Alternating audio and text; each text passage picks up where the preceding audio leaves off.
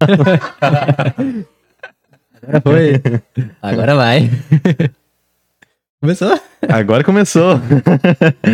Estamos ao vivo aí para mais um We Podcast. Começando aqui simpaticamente, eu sou o Juan Paim, para quem não me conhece. Júlio Xavier. E hoje a gente trouxe aqui o Felipe Hartwig para bater um papo conosco aqui. Muito obrigado por ter aceito e ter vindo aqui conversar um pouquinho conosco. Obrigado. Prazer é meu poder ter o convite de vocês e a gente possa bater um, um papo aqui sobre o que vocês tiverem vontade. De tudo que nós, que nós perguntar, vamos Fala perguntar bobagem. muita coisa aí. É, pessoal, só antes vamos dar uns recadinhos aí. É, para quem tá assistindo e quiser mandar uma mensagem para nós aqui, é, tem um, um QR Code aí, vocês vão escanear o QR Code. O que, que houve? Tudo certo? E Mas aí qualquer coisa bota naquela testa aí. só um minutinho aí, galera.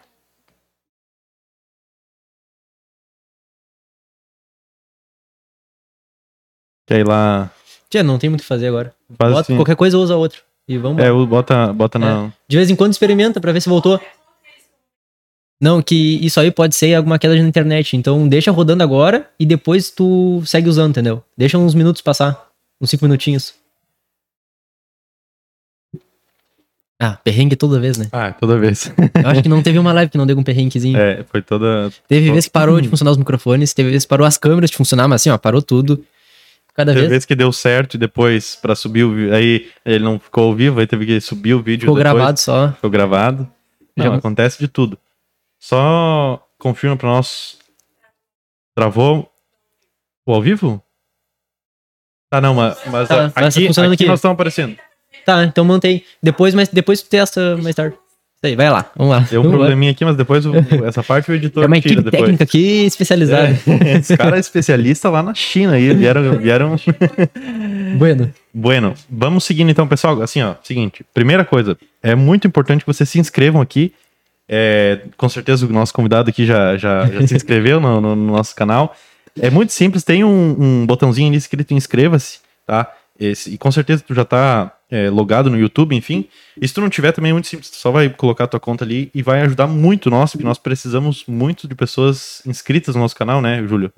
Se a Pra preguiça nós. de apertar o botão vermelho estiver tão grande, aperta no joinha, pelo menos, pra dar uma. É, vou dar um- uma Ajuda. ajuda. Nós precisamos muito Vai de inscritos. É. É, para nós conseguir mandar a nossa mensagem para mais longe. Nós começamos aqui do nada, enfim, é, não, não temos conta Instagram grande, nada, não temos, não, não- ainda somos alunos de veterinária, né, Julia? E Uhum. nós precisamos da colab- colaboração de vocês para conseguir mandar essa mensagem, enfim, alcançar aí as proporções que nós desejamos no futuro. Pessoal, eu tava falando sobre a mensagem para vocês, tem um QR Code aí, vocês vão escanear o QR Code, é, e aí vão, vão mandar um Pix aqui para nós, enfim, tem tudo bem detalhado ali, como vocês fazem para que a gente leia a mensagem ao vivo, né? Porque senão nós não. Sim, não- pergun é, perguntar. Aí pode mandar uma mensagem ou para nós, ou para o convidado aqui sobre, enfim, o que nós vamos debater aqui no, no podcast, ou mandar algum comentário, enfim, alguma coisa, para nós ler aqui no podcast. E a gente sempre Ok? lembra que esse não é o nosso sistema, não é um sistema de pagamento, é um sistema que todos os podcasts fazem, justamente para arrecadar fundos, porque é tudo feito do nosso bolso. E isso é justamente todo o dinheiro é reinvestido no próprio podcast para seguir, conseguir seguir um negócio, né? Isso, é, o pessoal gosta tanto, fala bem, enfim, e, e- e elogia É, aqui, é, né? Mas para apoia, nós cons- con- conseguir continuar, então a gente precisa dessa ajuda e também vocês vão conseguir é, mandar uma, uma pergunta para nós, para os convidados, enfim, e, e vão aparecer aqui, vão interagir com a gente, né? Bora. E. Não, calma aí que tem mais, cara. Calma aí. Tem a- o- esse, esse episódio aqui vai estar disponível no Spotify, então pra quem gosta de ouvir no Spotify depois. E, galera, nós estamos fazendo um sorteio, tá? Estamos organizando um sorteio aqui, então corre lá no, no nosso Instagram, tem tudo bem explicado lá. E a gente vai é, fazer o sorteio sábado. O horário nós vamos divulgar ainda vai ser depois do meio-dia. É isso aí? Isso aí. Show de bola. Então, vamos começar? Cair naquele negócio Tá, tu, básico. vai, tu vai fazer a perguntinha básica? Como tu caiu no, no mundo da veterinária? Ah, ah, imaginava, né, que ia sair essa, essa pergunta. Ah, talvez a minha influência da, da veterinária surgiu do contato com o meu avô, meu avô materno. É, era desde criança sempre ia para a zona rural, para a propriedade dele, e sempre tive um, um contato muito grande com, com cavalo, uma afinidade. Quando nasci, meu avô me deu uma égua de presente e cresci junto com a égua e, enfim, foi o primeiro, meu primeiro contato, parece que o amor é à primeira vista e depois, claro, fui buscar a, a veterinária por primeiro por um, um gosto pessoal, por, por ter um contato na, na infância e depois uh, na minha adolescência uh, meu pai começou uma cabanha de cavalo crioulo e enfim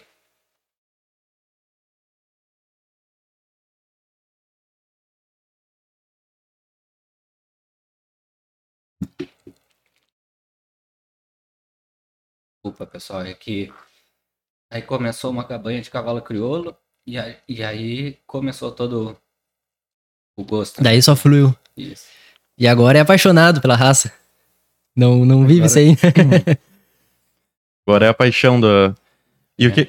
e, e como, é que, como é que é hoje, assim, cara? é, Todo mundo fala, todo mundo é, é- conhece o teu trabalho, enfim, é, é bastante conhecido no, no- nesse aqui, principalmente no Rio Grande do Sul. E eu já é, nem era daqui, mas já ouvia falar do teu trabalho, enfim.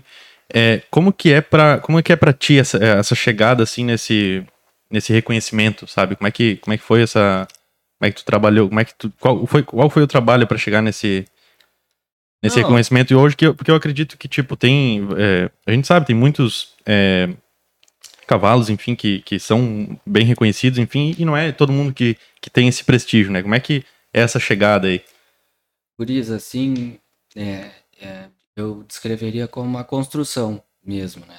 Desde que, que eu entrei na, na veterinária aqui em Pelotas, sou daqui de Pelotas, fiz faculdade aqui.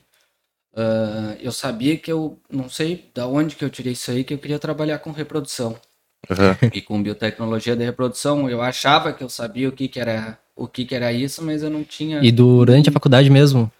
No primeiro semestre, já desde que eu entrei na faculdade, eu já comecei a participar de grupos de, de, de reprodução, de pesquisa. Comecei com bovinos e equinos, depois fui focando para os equinos, como eu para vocês ali que eu não consegui co- ah, concluir, mas ah, paralelo à cabanha de cavalo crioulo que o meu pai tinha, eu me emocionei um pouco porque eu perdi meu pai recentemente, então ainda é um assunto difícil para mim falar, talvez Sim. seja toda a vida, mas agora ainda é bastante difícil. Então, eu sempre tive muito foco. Isso é uma coisa que não tem muita explicação, mas desde cedo, desde o início da faculdade, eu fiz essa construção, fui botando um tijolinho em cima do outro, fui afunilando no que eu queria, que era reprodução eh, de equinos, fui fazendo estágio na área, fui. Eu tô indo um pouco longe da pergunta, mas eu vou chegar lá, eh, fazendo estágio na área, focando as pessoas que eu tinha interesse de, de conhecer, de aprender, e sempre buscando. Depois fiz pós-graduação, é, enfim, até chegar num ponto que eu me sentisse é, seguro para fazer o que eu faço. E hoje já são quase 10 anos de, de central, de empresa, e não foi assim desde o início. E definir tem as isso é, dificuldades assim, o- muito, muito, muito. É uma, é uma trajetória e a gente tem que, é, às vezes dá certo, às vezes dá errado. E felizmente chegou nesse ponto hoje, tomara que a gente consiga manter bem assim, mas esse prestígio, talvez se tem algum prestígio hoje, tem para entender hoje, olhar toda a trajetória Sim, que foi claro. feito e não foi por acaso, né? claro, se com tem certeza. algum prestígio, né? sim não Muito- ah, eu acredito que hoje. eh, A gente meio que acabou de pulando até a apresentação Não, do. é, é que Mas meio não, é- uma, mas- uma bagunçada ali, eu Não, entendo, sim. mas eu a gente Mas vai do- falando. durante a tua graduação, hoje acredito que a, a Hartwig Fertilidade seja uma referência a nível brasileiro, até não sei, até mais, ah, na raça crioula seja uma referência. E quando tu estava lá na graduação, tu já imaginou, ou tu imaginava ter uma central e seguindo um caminho que hoje é o que é, né? Não, Júlio, bom, eh, falar do Júlio aqui também, que é um amigo particular, irmão do Jarbas, que é o meu braço direito e esquerdo dentro da central, um cara que, além de ser meu amigo, é meu, meu colega, toca parelho comigo lá dentro da central. Hoje a gente tem atividades divididas e, e a parte das éguas, praticamente hoje, quem encabeça tudo é o Jarbas, irmão do Júlio. O Júlio já estagiou com a gente, então ele conhece bastante lá dentro da central e tem bastante subsídio aí de informação e então ele sabe bastante sobre isso.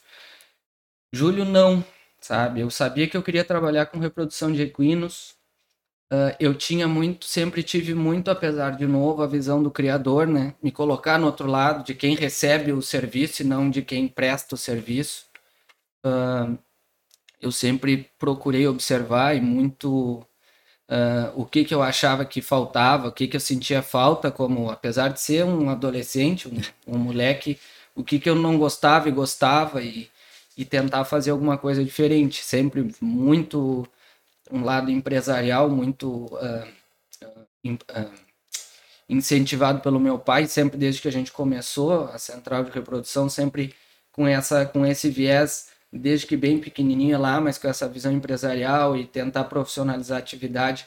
Então eu queria prestar serviço na área, sabia que eu queria trabalhar com isso, mas não sabia ainda direito não, o que, que, eu vou fazer. Mas... É, o que, o que, que eu vou fazer. Uh, daí o que, que aconteceu? Em 2011 ou 12, se liberaram o uso de biotecnologia na raça crioula, né? Não, não se tinha ainda.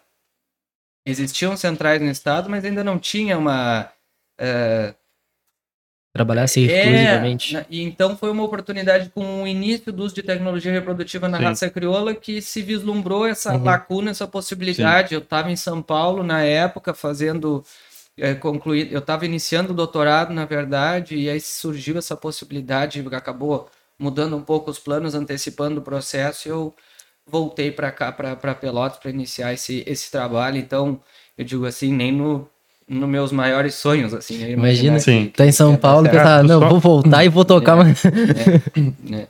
Legal. Assim, ó, tu só é, comentou sobre a biotecnologia, enfim, que é o, o carro-chefe aí, né? Só fala pro pessoal um pouco mais sobre, porque às vezes o pessoal uhum. é, de outras áreas, enfim, não, não entende é. muito. Então só fala pra, pra gente o que que, que, que se trata bi, o trabalho. Biotecnologia reprodutiva ou tecnologia reprodutiva são qualquer, qualquer técnicas ou tecnologias que são aplicadas na reprodução, em qualquer reprodução, humana, animal, equina, bovina, ovina, em qualquer espécie. Nós casualmente estamos falando, estamos falando da, da espécie equina, que é a área que a gente trabalha hoje. Né? Então, são técnicas que são aplicadas para N finalidades, seja para é, multiplicar um, um indivíduos com, com maior velocidade, com maior escala, ou uh, conseguir contornar problemas reprodutivos que de uma maneira mais natural não seria possível atingir determinados uh, resultados, é, ou para preservar um, uma gené alguma genética de interesse. Então, vou exemplificar para facilitar. Uh, congelamento de sêmen, por exemplo, ou congelamento de embriões é uma forma de preservar o material genético. Uh, promover superovulação e aspiração de óvulos e fazer fertilização in vitro é uma forma de otimizar uh, a genética de determinados animais e potencializar a genética e multiplicar aquela genética de determinados animais. Tu, Muitas vezes tu utilizar uma transferência de embrião, que é nada mais é do que a coleta de um embrião de, uma, de um indivíduo X de interesse zootécnico e transferir esse, esse produto para uma uh, barriga de aluguel ou para uma receptora. Muitas vezes é por um fim terapêutico, que aquela égua não, aquele indivíduo não conseguiria gestar, então simplesmente é uma técnica alternativa para que se consiga um produto daquele animal. Então, são são técnicas que, que, que auxiliam em, em diversas frentes aí, Sim. né? E é uma técnica relativamente nova. Ou já Hoje existia... a Hartwig trabalha com, com inseminação, com todo, quais são os trabalhos que... É, é, vamos dizer assim, são, são tecnologias, uh, inseminação artificial, transferência de embrião em outras raças de equinos, comparado à raça crioula, são técnicas que já estão pelo menos há mais de 20 anos à frente Sim. da raça crioula que é a, eu falo da uhum. raça crioula, que é a raça que, que, que 99% a nossa empresa uh, trabalha. Né? E que tu antes, eh, que daí foi o interesse de colocar aqui, foi pelo fato de não ter no Rio Grande do Sul. Na verdade é o seguinte, é, a nossa região, região sul do Rio Grande do Sul, e o estado do Rio Grande do Sul é o estado com a maior população de equinos crioulos do, do Brasil. É uma raça bastante ainda regionalizada no sul do Brasil, Uruguai e Argentina né? Então, Mas o foco mesmo é que os outros países aí até tem alguma coisa, mas mais é. Não, Uruguai e Argentina tem, É. tem, tem, não, nós trabalhamos também, mas é, eu digo aonde predomina os equinos crioulos, né? Sim. No sul do, no sul do Rio Mas o Grande teu, do o teu fluxo de trabalho, digamos assim, é mais no Rio Grande do Sul ou. A gente presta serviço no, dentro do Rio Grande do Sul, Santa Catarina, Paraná, São Paulo, Paraguai, Uruguai, Argentina. A gente tem esse, esse trânsito Sim. nos países que compõem, tem uma, uma federação internacional do crioulo, que é a FIC, e, e Uruguai, Argentina e Paraguai compõem, é como se fosse um, um Mercosul do cavalo Hum, crioulo, alguma ah, coisa assim, fazendo legal. uma analogia, Sim, né? claro. Que seria, então, tem essa, esse interesse de intercâmbio genético entre esses Ah, e países, daí mas... o pessoal troca. Isso, entre- faz exportação de material genético, importação, Bacana. exportação de animais, importação, tem esse esse trabalho todo. Eu acho que o Júlio, eu não respondi, o Júlio ali era da... da, da- Na verdade, o, o, o crioulo é, Ah, o Júlio é, é uma, bom. é, uma, é uma eleição, na verdade é uma eleição do crioulo, porque na verdade é o seguinte, porque a gente já tinha ligação com, com a raça, Sim. a gente, eu digo eu, meu pai, nossa família, por ter criação na ocasião, e pela região, né, que a gente está inserido, que realmente é Claro, favorece. favorece. E no momento que tu entra num nicho, numa raça, acaba que, a- que as, as relações vão, uma, uma relação vai linkando na outra, e os criadores, e tu acaba, e a gente vê, resol- por ser uma, uma, uma, uma situação nova na raça crioula, comparado a outras raças, a gente viu realmente como uma oportunidade, Sim. que tinha essa demanda, e, e resolveu afunilar Ah, nesse sim. nicho mesmo. E na época, mesmo assim, o nicho era bem limitado, né? Porque muita gente não acreditava nessas biotécnicas como se fosse realmente evoluir. No caso, É, no como tudo, né? No início gera uma desconfiança, né? Porque o que, que aconteceu? Liberou o uso dessas tecnologias reprodutivas no crioulo e, fal- e tinha ainda uma, uma- um déficit de mão de obra Por que, que não era antes não era liberado? Por resolução da, da, da, da associação do, do crioulo mesmo. Não tem outra, outra eh, sim, por, vamos dizer, talvez por conservadorismo, enfim. Situação da, da, da, Da raça. da raça e de uma criação que sempre foi muito mais extensiva, enfim. rústica. É, tem essa, essa, essa característica. Então, o que, que eu tava falando mesmo? Que. hum, Esqueci também. Vai fluindo. Ah, enfim. É, Cara, ahn, Eu tinha comentado. É, tu tinha ah, falado. ah, tu trabalha com quais biotécnicas é. pro não, pessoal? não, isso, é, ba- basicamente assim, ó. E um pouco gente- de cada uma, como. É, a gente trabalha com, com, com, com as, ah, nas fêmeas e nos machos, tá? Falando dos machos, ah, a parte de, de coleta de sêmen, co- ah, congelamento de sêmen, remessa de, de, de material genético, nas fêmeas, coleta, transferência de embrião, inseminação artificial, aspiração de, de óvulos, para fertilização in vitro, ICSI, ahn, tratamento de animais pro- com problemas clínicos, nos garanhões também a gente recebe esses animais com problema clínico e resolve. Então, ahn, hoje, basicamente, tudo que diz respeito à a, a, a, a reprodução de equinos, a gente transita, né? Sim. E, e faz. Mas então, é, uma, uma dúvida que surgiu aqui agora é para ti, pra perguntar para ti, que se tu avalia como a, a, escolha, a escolha geográfica como um dos pontos-chave para esse para o sucesso da empresa. Eu, eu penso que sim. Tu pensa se, por exemplo, lá, se tivesse a, a, a clínica, a central lá em São Paulo, por exemplo, ou mais para cima, tu acha que teria a mesma ou a escolha, essa escolha que foi feita Sabe, ajudou. Eu acho que o contexto todo foi favorável, sabe? Se Eu- linkou. Eu, eu fiz essa, já esse exercício muitas vezes, assim, por que, que será que, que, que deu, tá dando tão certo, deu certo, sem falsa Sim, modéstia não. aqui? Sim. É, porque eu acho que deu tudo, tinham vários fatores que juntos naquele momento foram favoráveis. Primeiro, quando liberou o uso de tecnologia reprodutiva pela BCC, que é a sigla da Associação Brasileira de, de Cavalos Crioulos, eu já eu já estava preparado, estava capacitado para isso naquele momento, né? Já estava num, num, num, apesar de que naquele momento eu achava que eu estava mais preparado do que na verdade eu estava, né? A gente sempre acha que está melhor do que do que de verdade tá, porque depois vão surgindo as, as dificuldades e a gente vai vendo o quão uh, ainda despreparado a gente está.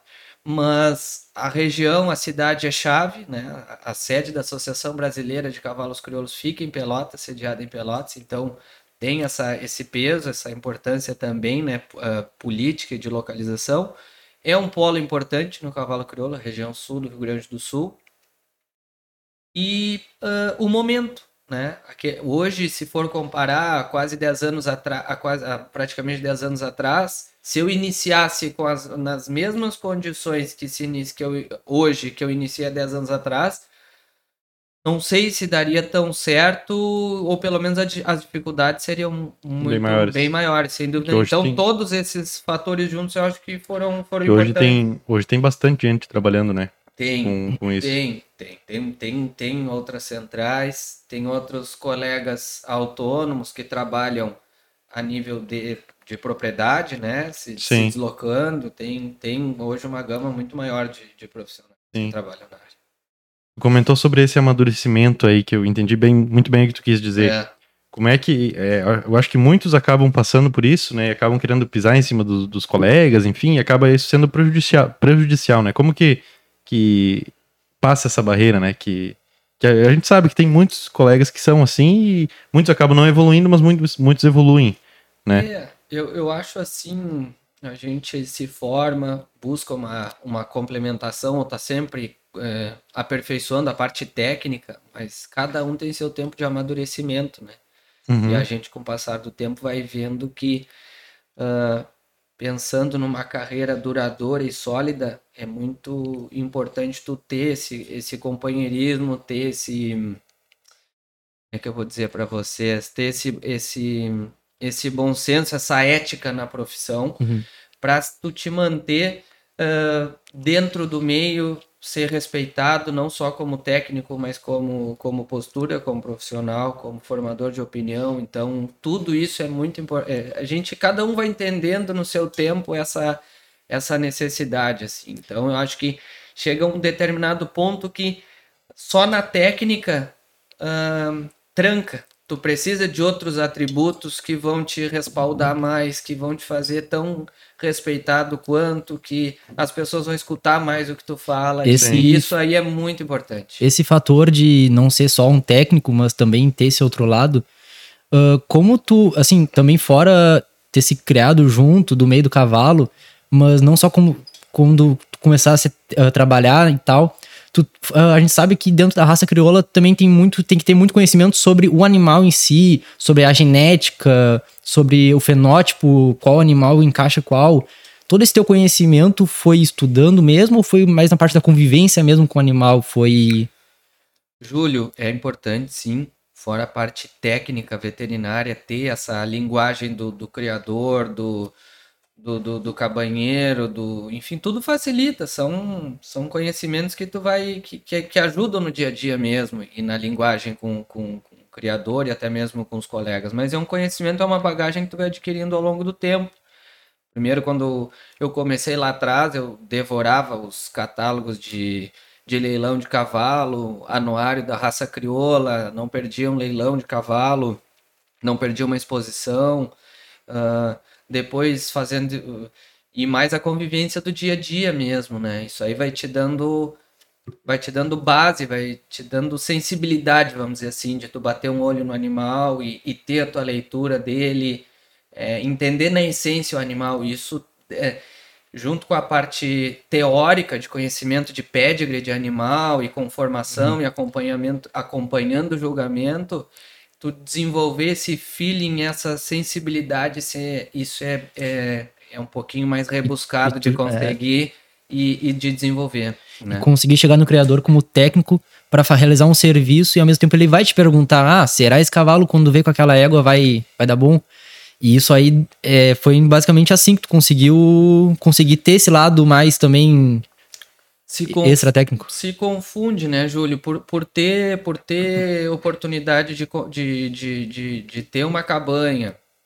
Nossa cabanha não é uma cabanha grande ou, ou, extremamente conhecida, mas tu transitar nesse meio, tu entender convivência. Tu, a, essa convivência com outros criadores, junto com o que o trabalho aí sim a técnica te oportuniza esse outro lado, porque tu acaba trabalhando com outros animais, conhecendo outras genéticas. O dia a dia, tu dentro de uma mangueira, vendo passar um monte de, de animais todos os dias tu vai afinando o teu olho e os teus critérios. Então, Tem na verdade, que só Foi, muito, foi bem mesmo. orgânico, então, o que foi É, acontecendo. é, exatamente, eu não, eu não fiz um. não- nem sei se teria como fazer um curso para me capacitar nisso aí. Até pode ser. Hoje, até agora, nos últimos anos, tem curso online de, de avaliação morfológica ou de, ou de prova de freio de ouro, mas no meu caso foi um, um- uma bagagem que foi sendo adquirida. São horas de voo mesmo, assim, Uhum. e o interesse, né? Uhum. Mas eu digo assim, eu acho, Júlio, que é importante esse lado,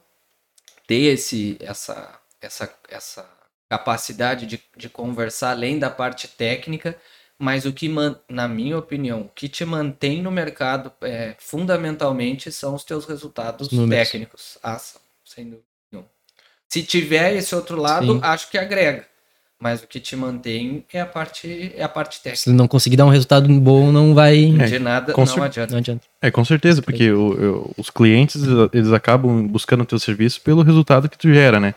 Agora, e aí, inevitavelmente, a, a parte técnica, ela tem que se sobressair, ela tem que ser é, satisfatória nesse sentido, né? Mas o legal é que, por exemplo, tu, e é uma coisa que nós já vimos falando há muito tempo, né? Então, tu é um cara que, a gente sabe que já, já tem uma, uma baita referência, é um, é um lugar muito conhecido, enfim. Então, digamos, chegou num alto nível, e mesmo assim, é- é- ele mesmo saiu da boca dele que é, é só o técnico ele leva tu até um lugar, né? E depois para tu sobressair, tu Tem tem, que ter ter, tem que é, desenvolver outras habilidades, tem que ter network, tem que conhecer as pessoas, tem que se rela- relacionar. Então, Habilidades é humanas. isso é é, é A gente conversado isso, é. Isso. É, acredito muito, muito nisso cada vez mais. É, isso, na verdade, é um assunto que me encanta, na verdade, hoje, tanto quanto veterinária, é essa parte humana de relacionamento com, com as pessoas. gestão de pessoas é fundamental, principalmente quando tu trabalha em, em equipe e tem que desenvolver esse senso, se tu não tem essa formação, às vezes tu aprende um pouco na, na prática, às vezes tu busca recursos mesmo, uma formação para isso, mas me encanta assim esse esse entendimento de, de soft skills, né, que Sim. as habilidades Aham. humanas em, Aham. em relação às, às hard skills, né, que são as técnicas. né? Esse ponto de gestor é um assunto que eu, que eu queria chegar. Hoje, uh, inicialmente, tu, tu trabalhava, vamos dizer, na, na lida diária ali no, no brete. Hoje em dia, tu também é um gestor, né? Porque quantas pessoas tem mais ou menos trabalhando na central? Não, vamos dizer, não é direta. Tu, tu também tem um monte de gente que tu tem que conseguir organizar, manter, não deixar decair o trabalho e. Não é, É. não. Como que conseguiu, desde um aluno, de- a, a evolução assim, agora tu, tu começou a trabalhar e agora consegue gerir isso ao mesmo tempo e essa junção. É desafiador, Júlio. Todos os dias é, é um desafio diário isso aí, Pra mim assim, Pra qualquer um, mas eu tô falando falando de mim assim. Ah, a, a nossa formação fundamental, vocês são são alunos da veterinária, estão fazendo aqui em Pelotas, mas podia ser em outra cidade, eu me formei aqui em Pelotas e tal. Ah, A nossa formação fundamental é para ser técnico, né? Eu penso assim, se não mudou muito do meu tempo para cá, é. não é para ser técnico. Então, todas essas outra, outras habilidades de, de gestão é, do seu ah, próprio negócio e às vezes a, a gestão tu não precisa ter uma empresa, tu pode ser a tua própria empresa, né? Se tu é um veterinário autônomo que tu tá ah, circulando em outras propriedades, tu tem que saber te gerir, saber gerir o teu, o teu teu tempo. teu trabalho, teu tempo, a precificação, tuas despesas, a, a tua, enfim, tudo. Mas falando de central, eu nem fui, me- eu nem me dei conta assim. No, no dia a dia, o negócio, o dia a dia vai te pedindo algumas habilidades e mais fácil ou mais difícil tu vai desenvolvendo e tu vai adquirindo uma capacidade cada vez maior de, de abraçar um, um, um leque maior de, de trabalho, de, de habilidades diferentes. E hoje sim, eu, hoje eu me considero muito mais gestor do que, do que veterinário só técnico ali no dia a dia e foi e segue sendo para mim ah, eu fico me me segurando muitas vezes para não, não, não, tá me, não, não ser tão. Uh, não me intrometer, entre aspas, no trabalho do, dos colegas, saber respeitar o trabalho de cada um e questionar no sentido de, de, é, de entender os resultados, mas sem intervir na parte técnica, respeitar cada equipe dentro da central. Então, é um trabalho interno meu muito, muito foi muito mais forte. Agora um pouco, já entendi um pouco mais isso, de eu sair um pouco da linha de, de frente, entender que o que o Felipe poderia agregar mais para para central e para a empresa poderia ser de outras maneiras, que tem pessoas tão, tão capacitadas quanto eu, como é o caso do irmão do, do, do Júlio, do Jarbas e, e, outros mais, que poderiam suprir isso e, e eu acho que é uma é uma, uma visão no início meio dolorida, porque a gente tem, é ciumento com o trabalho Sim, da gente. Uh -huh. de, Construiu de, aquilo de, tudo. De fazer o embrião, de, de emprenhar a égua, de ser o, o pai da, da criança, mas enxergar de uma, de, um, de uma maneira mais ampla que tu, acima de tu, fazer com a tua mão, tu quer aquilo bem, como se fosse uhum. um filho. Então, tu, tu fica feliz também pelo, pelo sucesso, pelo resultado do outro e tal. Então, sim. tu vai entendendo de outra maneira e hoje eu sou super realizado do, do jeito que eu, que eu faço. Né? E quantas pessoas, mais ou menos, assim, acabam trabalhando em ah, junto à central na volta? Hoje, ali? umas 20 pessoas, né? Seria, sim. né? Nossa. Mais ou menos. Um, tem, tem uh, hoje a gente conseguiu setorizar, que era uma vontade que eu já vinha é, pensando há muito tempo, e entre a gente querer e, e, executar, eu costumo dizer que essa capacidade de execução, tirar do papel uma ideia e botar em prática, eu acho bastante desafiador a implementação de, de novas técnicas ou, ou, ou, ou de gestão dentro da, de uma empresa, eu acho que é bem, bem desafiador sempre, mas a gente setorizou. Hoje tem colegas que trabalham só na parte de garanhões, tem colegas que trabalham só na parte de matrizes e receptoras, colegas que trabalham só com doadoras, tem hoje um departamento de marketing, hoje tem um departamento administrativo, uh, hoje tem um escritório de contabilidade que presta serviço contábil para nós. Então, uh, é uma equipe mesmo, assim. E, e, e, é um desafio que todos, cada um no seu hum. setor, entendam a sua importância e entendam que, que trabalham para o mesmo fim, Sim. que é a central Hartwig Fertilidade acima, de to, inclusive de mim, porque eu, eu não sou a Hartwig Fertilidade, eu sou um. Como os outros, como os outros eu sou um colaborador hum. e, e, a Hartwig está acima de todos nós e, e, todos tenham esse entendimento, né? De botar isso Todos cooperam pelo mesmo intuito, né? né? uh, essa divisão, tu acha que favoreceu bastante uh, o trabalho de cada uh, colaborador? Demais, Júlio. E quando que, quando que, que tu percebeu, assim, quando que foi implementada essa, essa divisão? E se o intuito é, tipo, gerar mais escala, é, deixar proporções maiores? E se, e se tu mesmo percebeu que tu uh, chegou a um ponto que tu não conseguia sozinho é, expandir? Como que. É, na verdade, é, é meio é multifatorial, assim. Várias coisas. É, a central, uhum. a central começou eu, eu. Sozinho. Eu, com, com o meu material, microscópio, na, na piscina da casa do. na churrasqueira da casa do, do meu pai.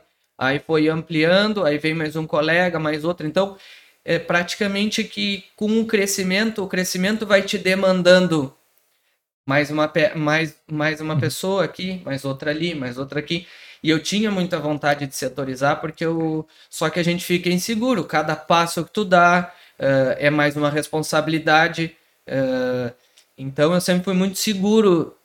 Às vezes chegava, como eu costumo, o Júlio sabe, às vezes a corda esticada, uhum. a gente todos trabalhando, a equipe trabalhando no, no limite, e talvez muitas vezes se já tivesse uh, buscado uma forma diferente de ter mais um colega em algum local, já poderia estar numa situação até mas eu acho que eu sempre fui Otimizou muito assim, o tempo. Sim. O negócio, a, a, a central ia demandando e a gente foi agregando, foi demandando e foi agregando, até que chegou um uhum. nível de, de demanda que foi possível setorizar. Aí realmente foi um divisor de águas, eu enxergo para escalar mais, para escalar com qualidade, que é um desafio uhum. muito grande. Manter a qualidade, Exato. né? Isso Manter aí. a qualidade. Então, eu, eu eu não tenho dúvida que esse é o, esse é o, esse é o caminho. E aí, é o e o intuito é expandir cada vez mais. buscar mais pessoas e, e- e- e Eu me- conforme a demanda. Eu me pergunto isso todos os dias. Eu tenho, eu tenho dúvida para às vezes a gente é, não tem certeza, na verdade tem dias bons, dias ruins, a gente oscila emocionalmente, principalmente nessa época do ano, que é uma, a gente que trabalha por resultado, né? Às vezes é, é pesado, então às vezes, até a gente coloca em. Hoje foi um dia, não foi um dia muito bom lá, por exemplo. Sim. Não tem nada. Eu tô super feliz em estar aqui, Sim. tá ótimo, tudo. Eduardo até aqui atrás, sabe? Às vezes tem dias que não são fáceis. Hoje não foi um dia fácil, Sim. mas o que eu quero dizer é que, mesmo a gente tendo muita certeza do que a gente está fazendo, tem dias que a gente coloca em dúvida tudo que a gente está fazendo. É, é super importante essa inteligência emocional, mas mesmo as eu me considero um cara já uma bagagem, com vou fazer 12 anos de, de já- não, 11 anos de formado, 10 anos de empresa, já não sou mais um moleque no, no meio, mas a gente tem dias que a gente coloca em dúvida tudo que a gente está fazendo. Sim. E eu vou respondendo a tua pergunta que eu não sei. Eu, eu tô feliz com o momento, acho que a gente está no caminho, mas eu tenho dúvida. Será que às vezes eu tenho vontade de. Não, tá demais. Vamos, Sim. vamos reduzir. Não, não. Daqui a pouco não. No outro dia tu quer aumentar Sim. tudo que dá. No outro tu que um pensa, pouco- não, não, eu quero verticalizar. Uhum. Eu quero com os, com, com, com os clientes que já tem, agregar Conseguir. serviço, outra. Então. Mas um pouco é do humano isso, né? Porque é complicado essa questão, né? Às vezes tu acorda bem, às vezes tu não, não tá e acho que tá tudo certo, né? Não, e, e é, E- cara, é, essa, essa questão emocional e pessoal é, é chave. Aí, Só que daí um ponto legal é olhar pra trás, né? Ver o que já foi construindo, construído, né?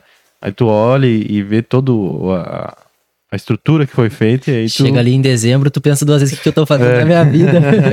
é, e é legal, eu sou, eu sou um- um- uma pessoa muito crítica, muito, muito, me cobro muito, né? E às vezes a gente eh, deixa de curtir e de entender a trajetória que foi feita, e às vezes tem que parar e fazer esse exercício. Quando tá demais, demais, parece só um pouquinho. Vamos Tirar uns pra trás, dias. vamos. Tirar o não vai dar. Às vezes não dá. Vamos tentar no inverno. As férias de quem trabalha É no com inverno. de equinos é no inverno.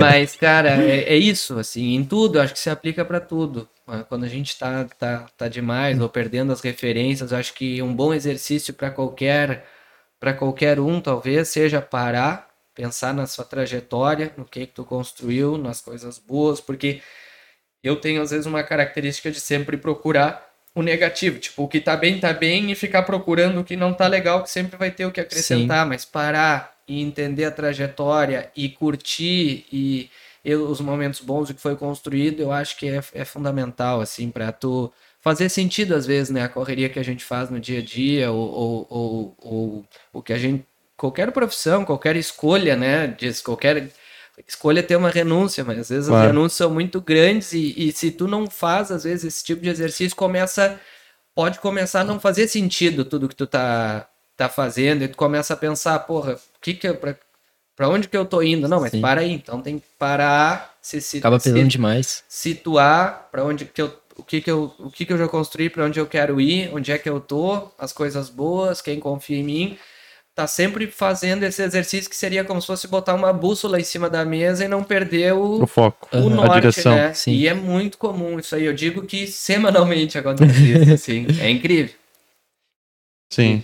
E assim, pensando, independente até da área, mas de repente focando um pouco pra tua, uma- um aluno que tá recém entrando na graduação, que trajetória ele deveria, que coisas pensar pra de repente um dia trabalhar na área ou trabalhar numa central, independente da central, ter, ou, ou dependente de outra área até, dentro da área dele conseguir atingir um objetivo como tu tem hoje, uma coisa grande. Túlio, cara, eu vou te dizer assim. ahn, eu vou, vou falar um pouco do que eu penso para responder, porque eu acho que é, é, é, é ampla a tua É bem pergunta, não, é, não é tão fácil de responder. Quando, eu, quando um- uma pessoa busca estágio na central, ou se for para contratar um colega veterinário, o que eu mais observo numa pessoa é, são os atributos pessoais, assim, sabe? Como a pessoa ah, se porta em equipe, se é uma pessoa agra- agradável, de fácil de tratar no dia a dia, se tem vontade de aprender, se tem foco, se é disciplinado. Então, Uma, da, uma da, das questões que eu, que eu falaria, diria sem medo de errar, é que, a, é que, o, é que o profissional, o estudante, se qualifique como, como pessoa, assim, como gente, busque essa. essa que não é fácil, é, é um meio abstrato que eu estou dizendo, mas eu, eu, eu acho que isso aí, seja para trabalhar numa, numa central de reprodução ou em qualquer, a pessoa não vai perder esse tipo de, de formação e, e, e buscar essa qualificação pessoal. Outra coisa, se tu não tem tanto essa, essa, essa certeza, não sei de onde que eu tirei essa vontade de já desde o primeiro semestre trabalhar com isso, que vai experimentando, né? Uhum. Eu, que, que trabalhe com pequenos, que trabalhe com grandes, que trabalhe com equinos, tão importante saber o que quer fazer, saber o que não quer fazer. Daqui a pouco tu uhum. vai indo por exclusão, exclusão, né? E vai, e vai entendendo aquilo ali, vai experimentando, vai é, conversando com colegas que, que já estão há mais tempo no mercado. Será que é isso que tu quer? Pô, daqui a pouco, pô, muito bacana lá a central do Felipe e tal, mas eu não quero essa vida para mim. Uhum. Tá tudo bem, tranquilo, mas é importante saber Sim. a realidade do, do processo para já, se não for aquilo ali, já dá tempo de, de guinar para outro lado e, e, buscar sua, sua formação. Então, assim, mas eu, eu para responder a tua pergunta, eu faço o eu fiz o seguinte exercício aqui rapidamente: que tipo de, de, de veterinário ou de, de estagiário eu gostaria de ter dentro da central? Eu ia chegar nesse ponto. Eu gostaria de ter uma pessoa. Uh, que fosse aberta, sim, a aprender, que fosse disciplinada, que tivesse boa vontade, que saiba trabalhar em equipe, uh, esteja aberto a aprender, a conversar. É isso. O resto a pessoa, é, todo mundo aprende. Hoje a informação, é, um monte de live que tem em, em Instagram. Congressos abertos a ter. Toda a informação técnica está muito aberta. Só que eu percebo aí, também é um assunto que, que eu né? gosto bastante de, de falar, essa parte é, humana e de profissional, eu vejo uma diferença bastante grande da minha geração para a geração, você tem 20, o Júlio 22. tem 22? 24.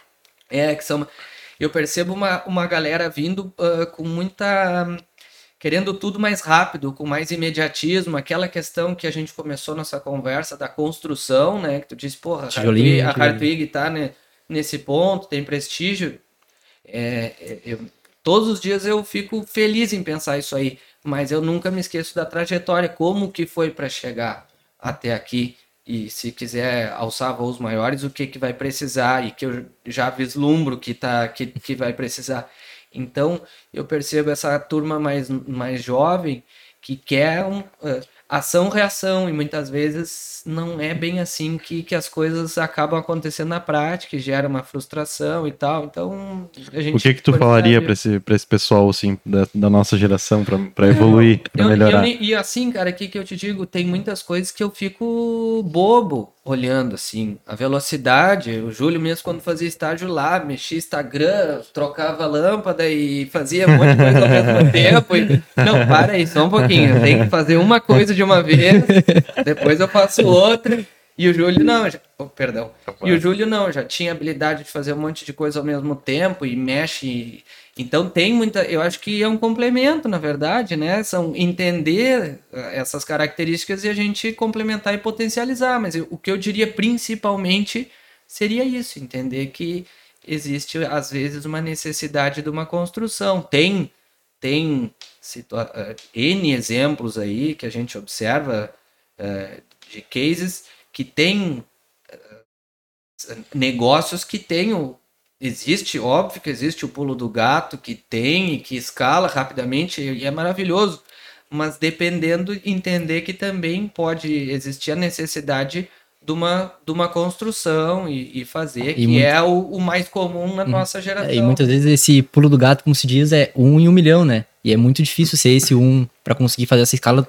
É, às vezes trabalhar é. pensando no, no, na exceção, a regra pode, pode ser mais frustrante, né? Sim. Se acontecer, que bom, né? Mas trabalhar em ganhar, na, na, às vezes, na Mega Sena. Eu sempre penso, sim. se preparar pro pior e o que vinha é o que tá bom. Vamos pensando, se preparando, mas se der um resultado bom. Isso, mas eu acho assim, só para deixar bem claro, eu, eu sou. Eu fico impressionado assim com essa com essa com a galera mais nova com vocês que são 10, 10 anos mais de 10 anos mais novos que eu e, e eu tenho muito que, que aprender a empre... é o futuro na verdade né? E tá eu escuto procuro escutar bastante também o que tem para agregar então é incrível né? Tem que ter essa essa, essa leitura para que eu acho que é um grande é uma grande é virtude tentar entender o que que cada pessoa tem para contribuir mais e, e agregar mais e potencializar as, as, as habilidades de cada Sim. um. Claro. E, e aí tu comentou sobre a, o fato de aumentar, que acaba sendo um desafio, é manter os princípios e os valores que tu começou lá quando tu trabalhava sozinho, né? Muito. Quando aumenta para mais pessoas, é, a- os membros que estão ali juntos, né, colaboradores, enfim, eles não, não conseguem, talvez não tenham a mesma Visão, visão que a, tu, visibilidade. que a tua. Então, é todo mundo com o mesmo é, propósito, né? Aí a coisa flui, né? Aí é, é, acaba não desvirtuando o caminho, né? É, é, Mas é complicado. Muito, é um desafio. Se chama cultura da empresa, isso aí, né? É aquilo que eh, a empresa acredita, aquilo que ela busca, o histórico da empresa. Por isso que eu digo que contar eh, com, com um colega como o Jarbas, o irmão, por exemplo. Ô, Jarbinhas do- tá ouvindo aí. O Jarbas, irmão do- Abraço.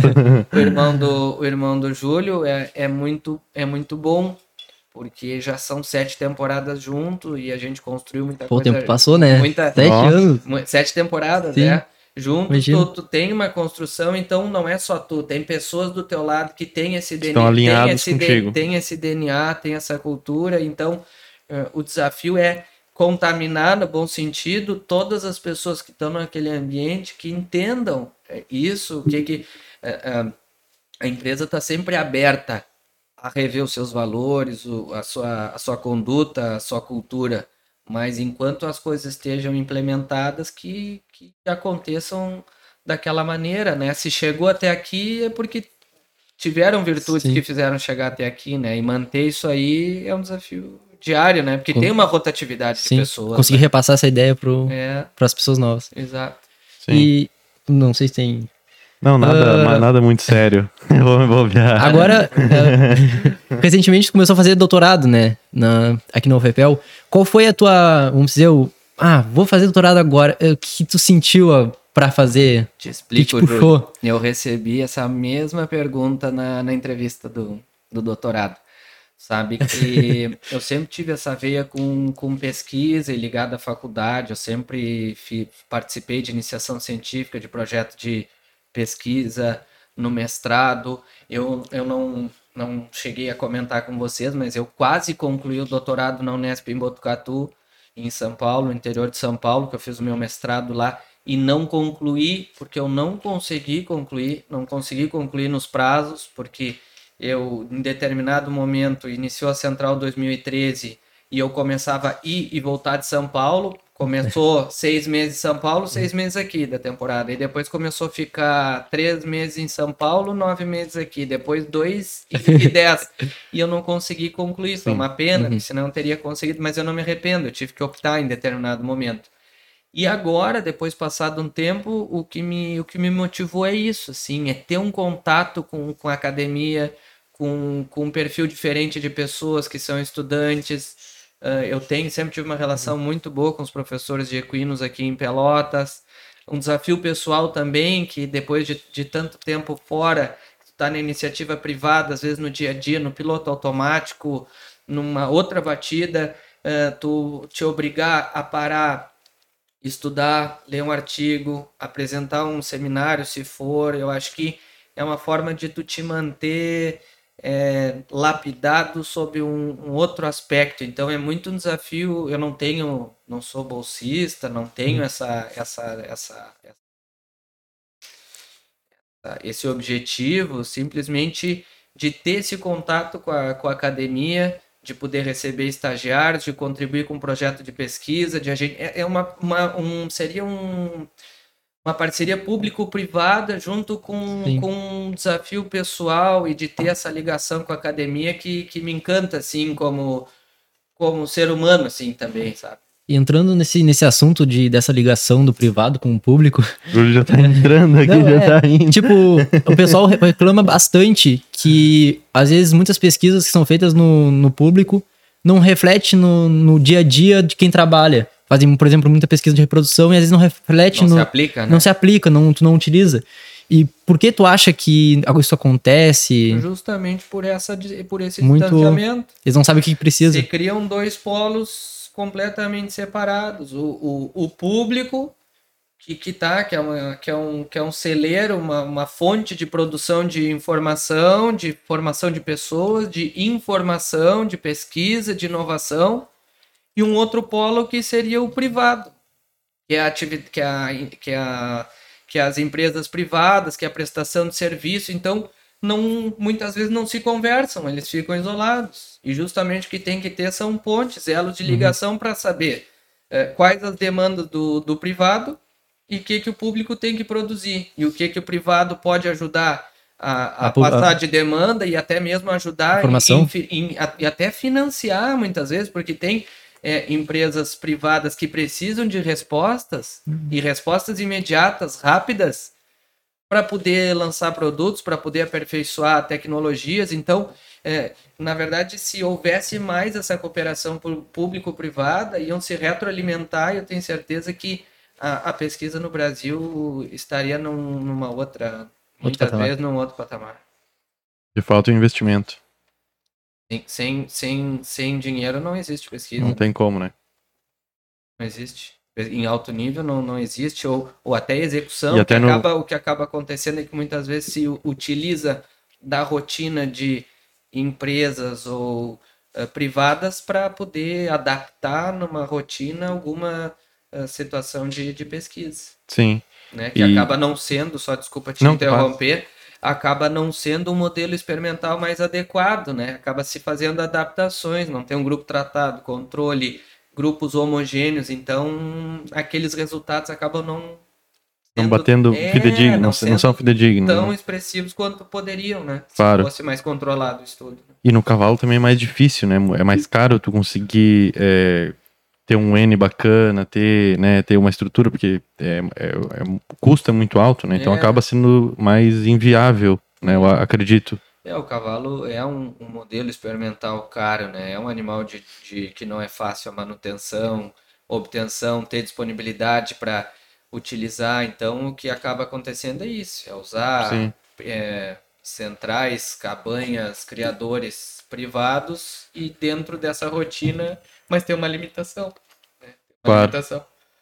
Não, E, e aí alguns tipos de experimentos também, né? Outros não adianta, precisa ter uma, um financiamento bom, né? De fato, para conseguir realizar, né? Pra- Eu pra- acredito. eu digo, co- como tudo, né? Qualquer serviço prestado ou qualquer pesquisa realizada, ele tem que ah, responder alguma coisa.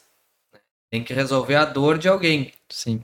Senão não existe aque- aquele serviço ou não existe aquela pesquisa, que é o que o Júlio falou. Senão a gente começa a pesquisar o chifre da ponta da cabeça do cavalo, tá? Tu vira o cara da, da ponta do chifre da cabeça do cavalo, tá? Mas e aí?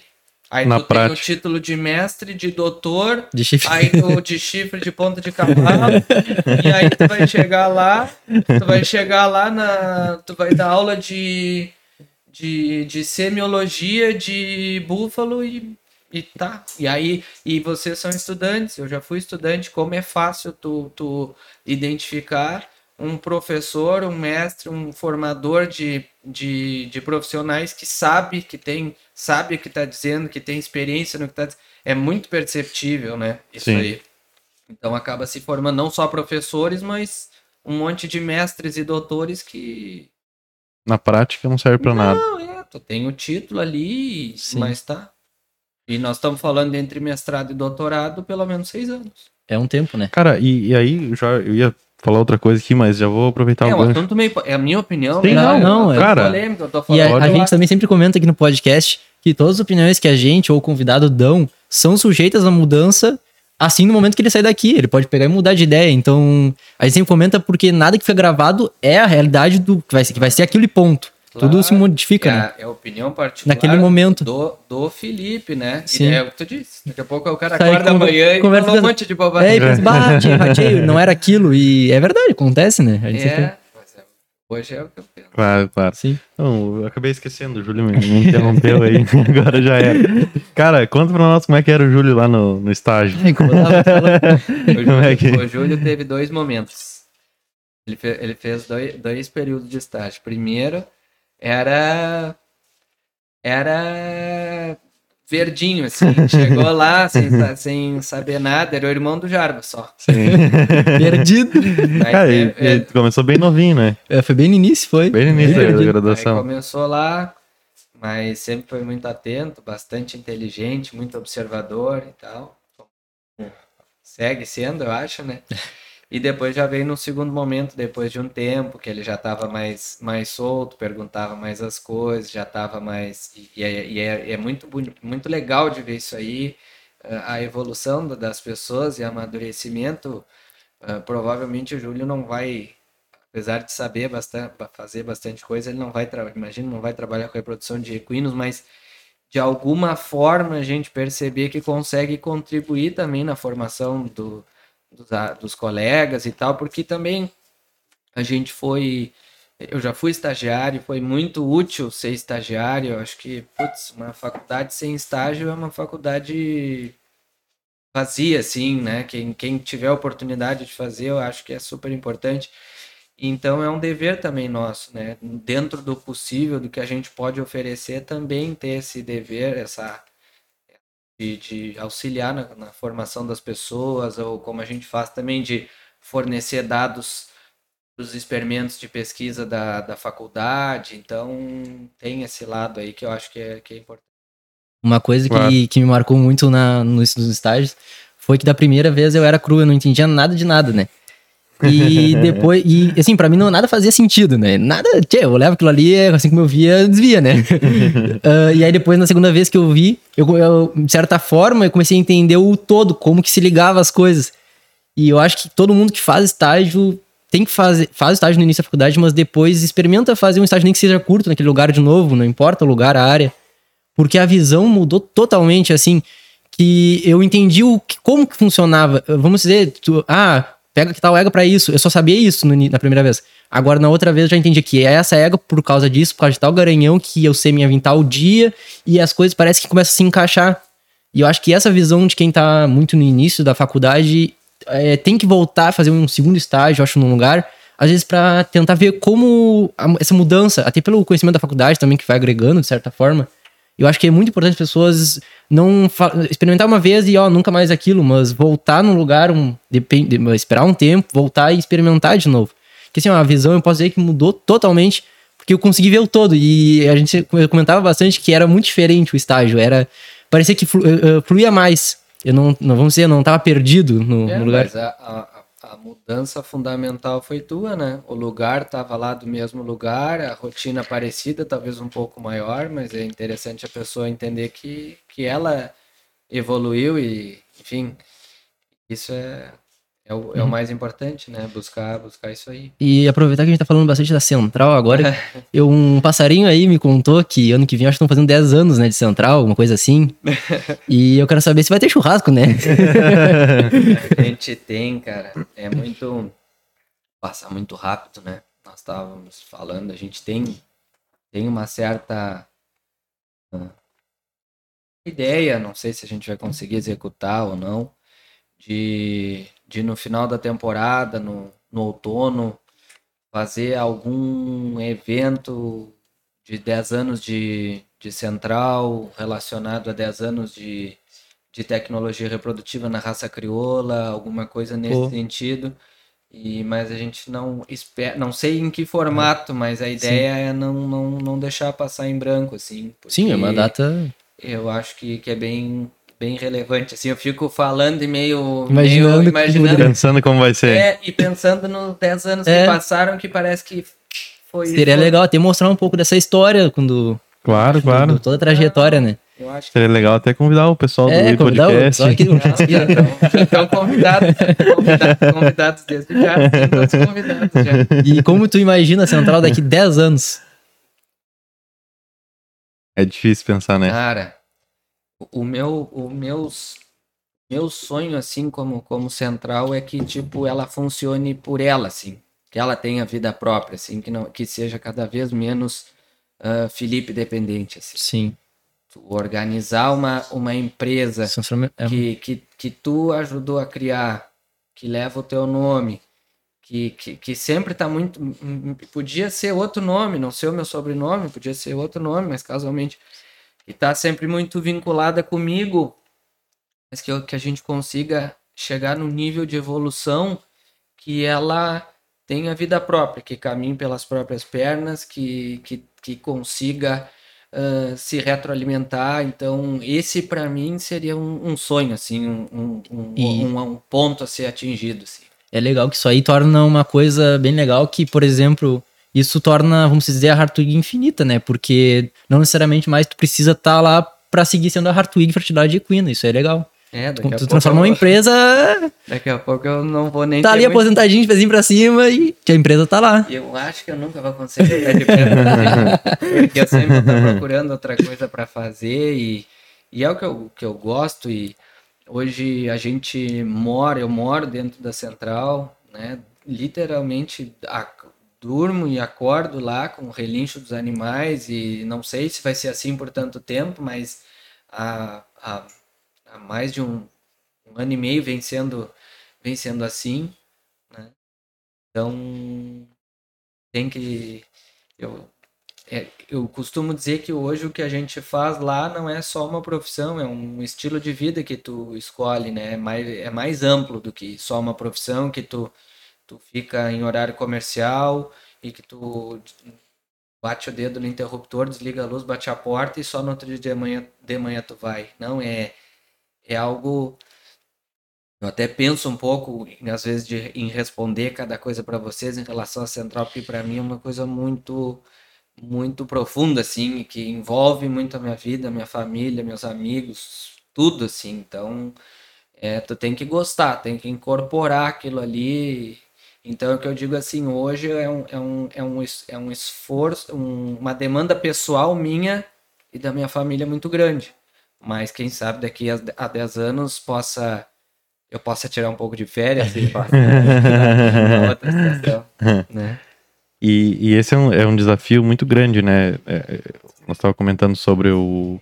Eu acho que é o maior desafio do- de todo empresário, né? Que é a institucionalização da empresa. Que a empresa trabalha é, sem depender da tua imagem, né? Uhum. E, e, e, tu tá. Tu te- pretende trabalhar para isso e, e se tu já tem algum plano para chegar nessa, nessa, nesse tipo de, de desenvolvimento, enfim, ou se tu vai dando um passo de cada vez, como é que é? Eu, a- Pra eu, a- ti. eu, eu tenho esse plano, tá? Eu, eu sempre. Mas isso é recente, né? Sempre Uhum. sou ainda muito fominha, assim, tudo que eu faço, eu quero saber de tudo, entender tudo, participar de tudo. E muitas vezes eu entender. é, vou, já vou responder a tua pergunta. Sim. Entender que tem outras pessoas na equipe que vão entender mais de determinados assuntos do que tu. E, e, eu, e eu saber que eu tenho que respeitar aquilo ali. Às vezes eu posso ser voto vencido e, e, e ter esse amadurecimento como gestor dentro da, da empresa. Então, isso é um primeiro passo, que é recente para mim, é respeitar a equipe, é formar a equipe, respeitar as individualidades, respeitar uma opinião contrária, aceitar uma opinião vindo de um colaborador para a direção, por exemplo.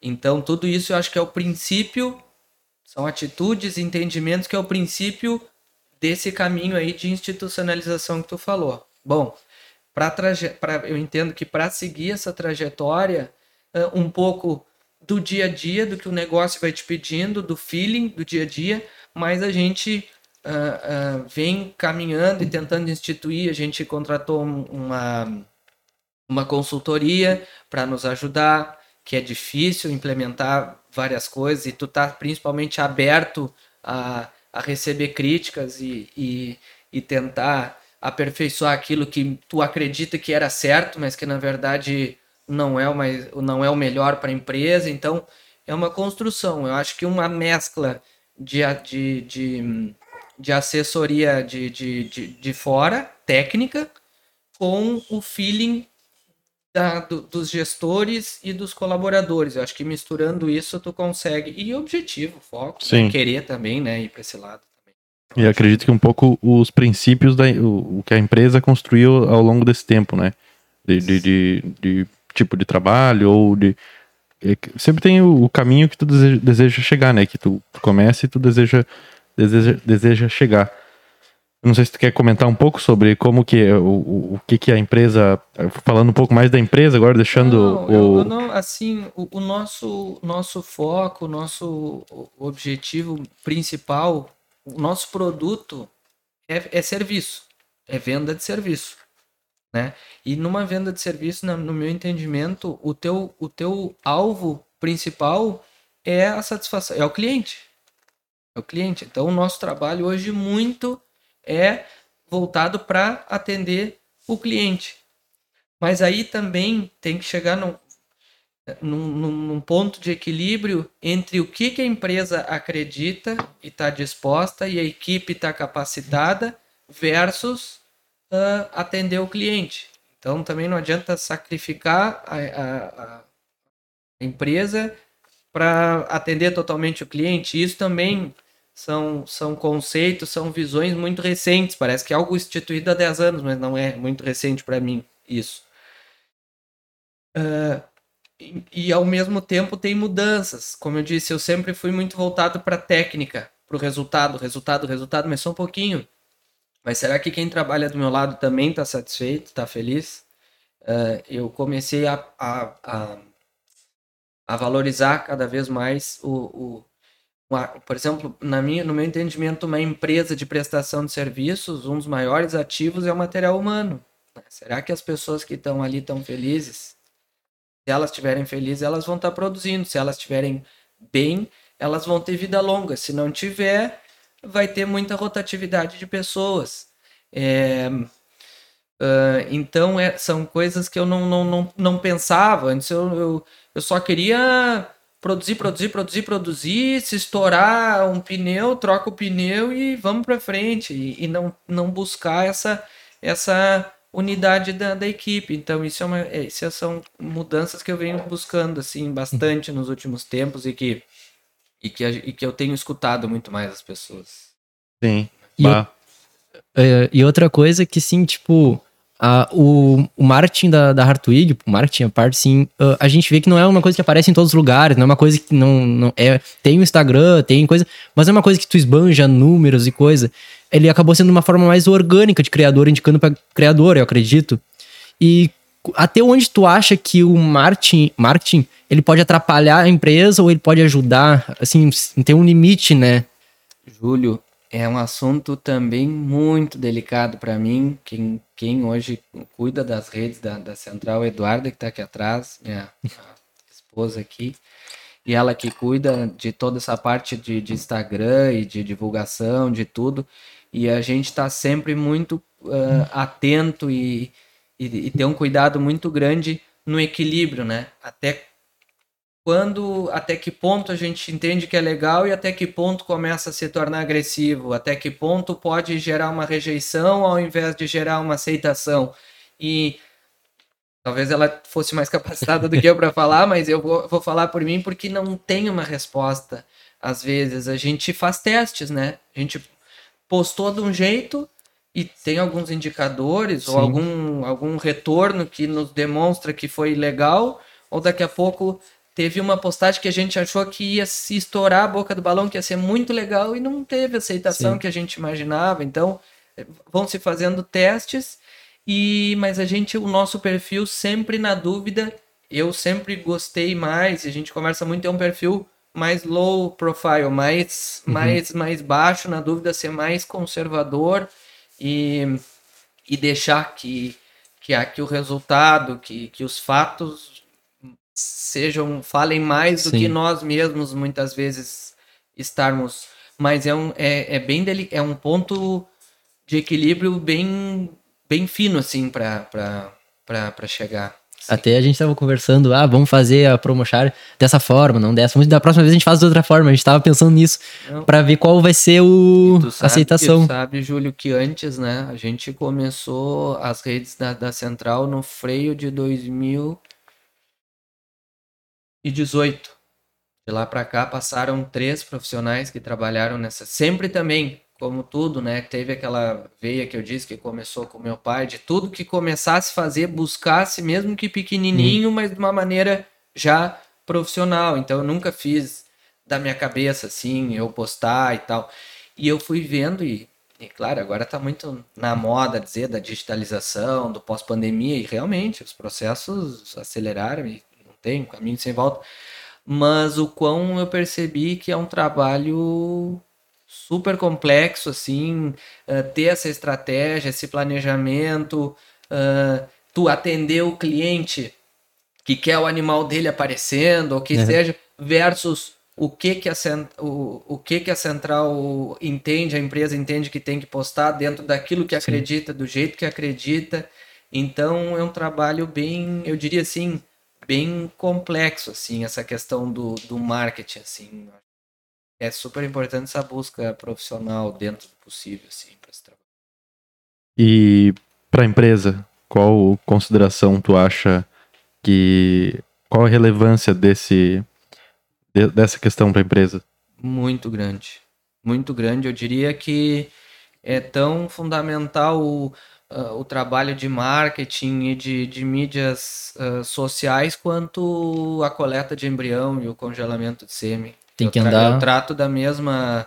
Às vezes até deveria ah, dispor de um tempo maior para auxiliar mais nessa parte assim e, e, e, e, e, dis- despender mais tempo e energia nisso aí do que hoje eu despendo, mas eu considero fundamental, fundamental. A gente acaba muitas vezes tendo retornos que as pessoas ficam sabendo de notícias através da, da- das redes e tal, então tá todo, é Eu já achei- virou, faz parte da vida das Sim, pessoas. sim, né, claro. aí, né? E, e, e para ti, assim, tu acredita que hoje, se, se não for encarar dessa forma, bem como tu falou, e eu gostei muito da forma como tu falou, tipo, vários braços, né, como é, o marketing, a, a parte de, de consultoria que tu comentou também e tal, e, e as outras partes técnicas, tu acredita que se não encarar dessa forma, é, tem como, ainda tem como ser bem sucedido, ou o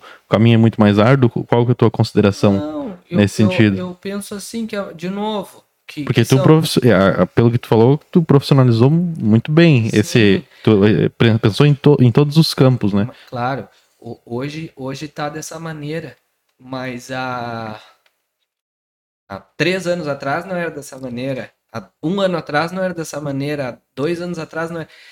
Então não foi sempre assim. Foi lapidando. É, foi, foi, começou com uma pessoa, foi aumentando os colaboradores, foi o, o- a empresa foi demandando ah, que tu profissionalizasse eh, determinadas áreas. Eu, eu, o que eu tenho certeza, sim, é que conforme tu for sentindo a necessidade, e tu vá buscando profissionalização em todos os setores, que aí eu entendo que a chance, por quê? Justamente aquilo que eu falei, entender que vai ter uma pessoa que vai entender muito mais de rede social do que tu, que tu pode postar, fazer com a tua, com, do teu jeito, mas tem uma pessoa que tem aquela formação. Ao mesmo tempo que se tu tiver um colega que tá só mexendo com, com, com os machos, com garanhão, avaliando semanalmente aqueles animais, tu não pode achar que tu vai ser o, o bambambam, bam, bam, o melhor, porque é tu. Que, é, é, vão ter pessoas que vão executar tão bem ou melhor do que, Uhum. do que tu, e ter essa, esse, esse discernimento e, e essa, essa é, grandeza, até diria, de entender que tu é, tu é um colaborador dentro do processo e que o que tu quer é que as coisas andem bem, que seja com a tua mão ou com a mão de outro colega que, que, que funcione, né? Essa é a ideia. Sim, claro.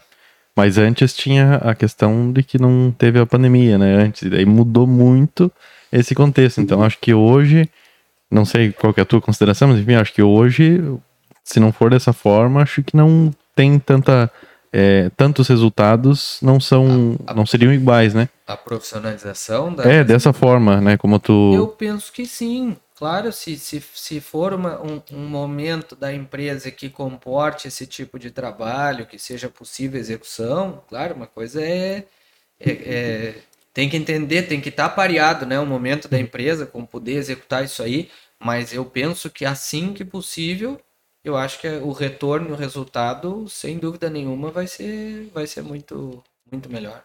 E, e nesse, nesse tempo, já, como tu comentou, já passou um ano. Então, mais ou menos, já tem como ter uma noção. O que, que tu acha que mudou com esse essas é, inovações que tu colocou na tua, na tua empresa? O que que tu, tu acha que evoluiu? Tu acha que ajudou muito? Não fez tanta diferença? Tu já tinha uma, o- clientes fideliza- fidelizados, então acho que não... O Não, eu, que que tu considera? Eu acho que agregou, Agregou? agregou, agregou muita coisa. Às vezes a gente tem até dificuldade e até uma deficiência, eu diria, de tangibilizar as coisas. E o que que determinada medida ou determinada é, serviço agregou para a empresa. Às vezes é difícil tu mensurar isso mensurar. aí. Mas tu, tu, enche- tu tem alguns indicativos, tu tem alguns feedbacks que te levam a crer que aquilo que tu fez foi positivo. Mas é sem dúvida nenhuma, sem dúvida nenhuma que, que, que trouxe benefício e mais, tu gera demandas que anteriormente não existiam. Por exemplo, Ou tu não enxergava também? É. é, que eu não enxergava o que não, exist, o que não existia. Por exemplo, hoje tem pessoas que querem mandar é, garanhões para central, além de congelar sêmen, prenhar as éguas, enviar o sêmen, já contando com uma postagem nas redes sociais. Já tá no, no Uhum. pacote deles, Sim, no combo deles. Isso aí. Então, são demandas e atrativos que, sem querer ou por É. querer, que vão acontecendo e às vezes disso tu vai derivando. De Daqui certa forma. Daqui a pouco tu vai fazendo um vídeo, ah, foto, já em- por conta disso alguém já olha aquele animal Uhum. e já quer adquirir uma cobertura ou mandar para. Então tu às vezes cria um- uma linha de atuação nova, né? Sem, que, sem querer e vira outra, outro braço, né? e de nova coisa. e melhora, né? É, que talvez é, vai expandir para mais clientes, né? Pessoas que tu ainda não tinha talvez chegado, tu consegue alcançar por, pelo meio é, digital, né? Sem dúvida. Isso é bem legal do, do Martin, porque que ele disse que acaba que muitas pessoas, muitas pessoas, acredito, ah, mas eu tenho meu garanhão e não tem muita visibilidade, mas, pô, ele tá na, ah, na Hartwig, posto, a Hartwig Fertilidade postou uma foto dele, outros criadores vão ver, ó, ó, esse, criador, ó, esse cavalo, vou lá olhar, vou dar uma olhada, quem é, qual é a genética, isso aí acaba que dá uma visibilidade Não, pro teu sem, animal. sem dúvida. E aí, Júlio, que entra essa questão que também é bastante delicada, a gente conversa lá internamente muito durante o dia. Tem que ter um, um cuidado, né? Porque são diversos animais, proprietários diferentes, cada um tem a sua, a sua expectativa de atender o cliente, fazer esse trabalho e ao mesmo tempo não ser agressivo demais, não ser repetitivo demais. Então, dentro de uma imagem, de um, de um, de um formato e de uma conduta que a Hartwig Fertilidade acredita em, em equilíbrio com a, a demanda e com a expectativa do cliente. Então, é sempre Sim. uma balança que tem que estar onde sempre pode. sempre equilibrando. Então esse é um é um que junta ah, modéstia à parte o, o meu o meu conhecimento e, o, e eu que estou direto em contato com o cliente que eu trago a informação de qual é a expectativa o que que ele imagina com desenvolvimento junto com a Eduarda que, que, que faz o material e que desenvolve o texto e enfim então a gente Daí tu vai- adapta, tu- como tu conhece a pessoa, tu já sabe, ó, aqui mais ou menos ou assim. nesse momento, por algum motivo ou por algum resultado no freio de ouro, o momento de postar agora é o fulano de tal. Que bacana, Vamos, então, cara. E gente- o- junta o tato dele com a técnica dela e faz um. Isso, é exatamente isso. Legal. Exatamente. E nem e dizer não é perfeito. Às Sim, vezes a gente, muitas vezes a gente erra ou não tem o resultado que a gente imaginava ou não é tão rápido muitas vezes tu construir isso porque a gente é um desafio. São tudo é cavalo, tudo é e, e tu dá conseguir transmitir a, a peculiaridade ou, ou aquele viés que pode melhor explorar ou atingir o que tu precisa. Muitas vezes tu não vai. Tu quer vender cobertura de um cavalo, tu não vai dizer vendas de coberturas disponíveis. Tá ali, o jardim tá bonito ali, tá olhando e se quiser chegar, chega, né? Sim, ou, Tem é, então, é isso, é uma construção, né? É uma construção de uma equipe, né? Sim. Cara, isso é muito bacana. Muito bacana porque. Une tudo. Isso, exato. E profissionalizou muito e, e- e a gente não vê isso, né? É muito difícil, por exemplo, ter esse lado da pessoa, porque também tem um interesse teu, né? Tipo, tu comentou que não é, não, não, tá, não era muito familiarizado, mas tipo, tu tem o interesse de estar ali, ó, olhando junto, enfim. Isso é Não, muito Não, bacana. eu gosto, eu sou, nessa parte, eu sou chato. Eu não, às vezes eu fico querendo perguntar, entender o porquê e por que que usou isso e não fez isso e marcou aquilo e não sei o que e entender todo o, O processo. o, o processo, mas... Sim, tá, porque, né? porque tem a, a parte que nós olhamos, assim, como veterinários, enfim, mas tem o outro lado que eu analiso de maneira separada, assim, sabe? Que. E é muito difícil e ainda é muito novo. Eu, eu, eu particularmente, eu, Juan, acho que o pessoal ainda não entendeu muito bem, né? Poucos, claro, tem exceções, mas poucos entenderam como unir a internet ao nosso meio de veterinário, né? A forma também como unir isso. E, e como tu falou, é muito complexo. Tu acha que, ah, não, vou fazer aqui não sei o que. Cara, tem um estudo por trás. Por exemplo, esse negócio do. do comentou sobre a foto, né? Eu até lembrei, é um gatilho mental da recompensa. Que daí tu, o, o cliente mandou a foto, enfim, ou mandou o garanto, pá, pegou, postou a foto, daí ele vai ficar. Na cabeça dele vai pensar, ó.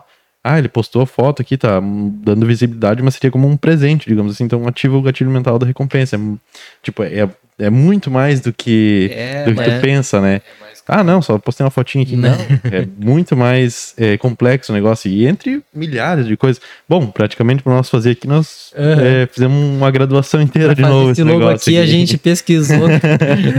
Parece uma coisa simples, mas Foram vocês que fizeram? É, Eu me lembro que quando, quando eu tenho pouquinho né, de, de, de ideia disso aí, porque quando a gente desenvolveu também o da, o da Central, eu achei que era uma coisa que em um dia ia É. fazer, mas aí tem a cor que remete a Uhum. A, Psicologia a- das a- cores. a- a- o formato da letra que, não, que vai transmitir isso. Então, eu acho que o ponto de partida para isso seria entender o que, que, a, o que, que a gente quer transmitir né, Uhum. com aquele logo. Exato. Esse é o ponto de partida para desenvolver, me parece. Claro, com A gente certeza. ficou- Exatamente isso. a gente ficou muito tempo conversando a respeito, pesquisando. E aí, no momento que a gente foi montar mesmo, a gente ficou mais de um dia acordado, assim, de virada, tomando só café, café, café. Aí, Quando a gente já tava num estresse, que já tava discutindo, já não tava mais, deu certo. Foi no, no último do último. Já era, de, já era de manhã, já de virada e. Aham. Vai, demorou. Tava aqui. Não, ficou bonito. Ele queria colocar esse negócio aqui, ó. Ele queria fazer isso aqui, só que. Que cada Cara, coisa era, tinha um significado. Ele queria uma coisa, é. ele a gente juntou os dois e deu. E aí, no final, ele, ele pensou no final, ah, não, vamos botar isso aqui como a resistência da lâmpada. Cara, nossa, genial. Era, era Foi que no final, faltava. era o Era que que faltava, faltava. era cerejinha que no era o bolo. Wii no meio. Que era toda aquela ideia de o conhecimento eletrificar as ideias do pensamento e tal, juntar com o Wiki somos É. nós, né? Eu- Vocês Como nós pessoas. bebendo alguma coisa? Ca- A gente tava loucaço, a gente tava loucaço, a gente tava, meu Deus, a gente tava café, a gente já tava roxos. Estavam bebendo algum uísque, alguma coisa, né? Não, essa, essa cabeça não tava sozinha. E puxando mais aquele negócio assim, que eu sempre gosto de perguntar, mas no- na finaleira, assim, o que que tu mudaria na tra- trajetória, uh, dentro, tanto como pessoal quanto empresa, o que que tu faria? Ah, vou fazer diferente quando ver, de repente teria sido melhor. Julia, eu não sei, cara, se eu mudaria alguma coisa, porque se naqueles momentos que, que se fez daquele jeito, claro, eu olhando para trás hoje, eu tenho certeza, ah, se eu fizesse assim era melhor. Mas é fácil, né? Depois que, que acontece, tu olhar para trás e tu julgar e, e querer mudar, é muito cômodo e é muito fácil.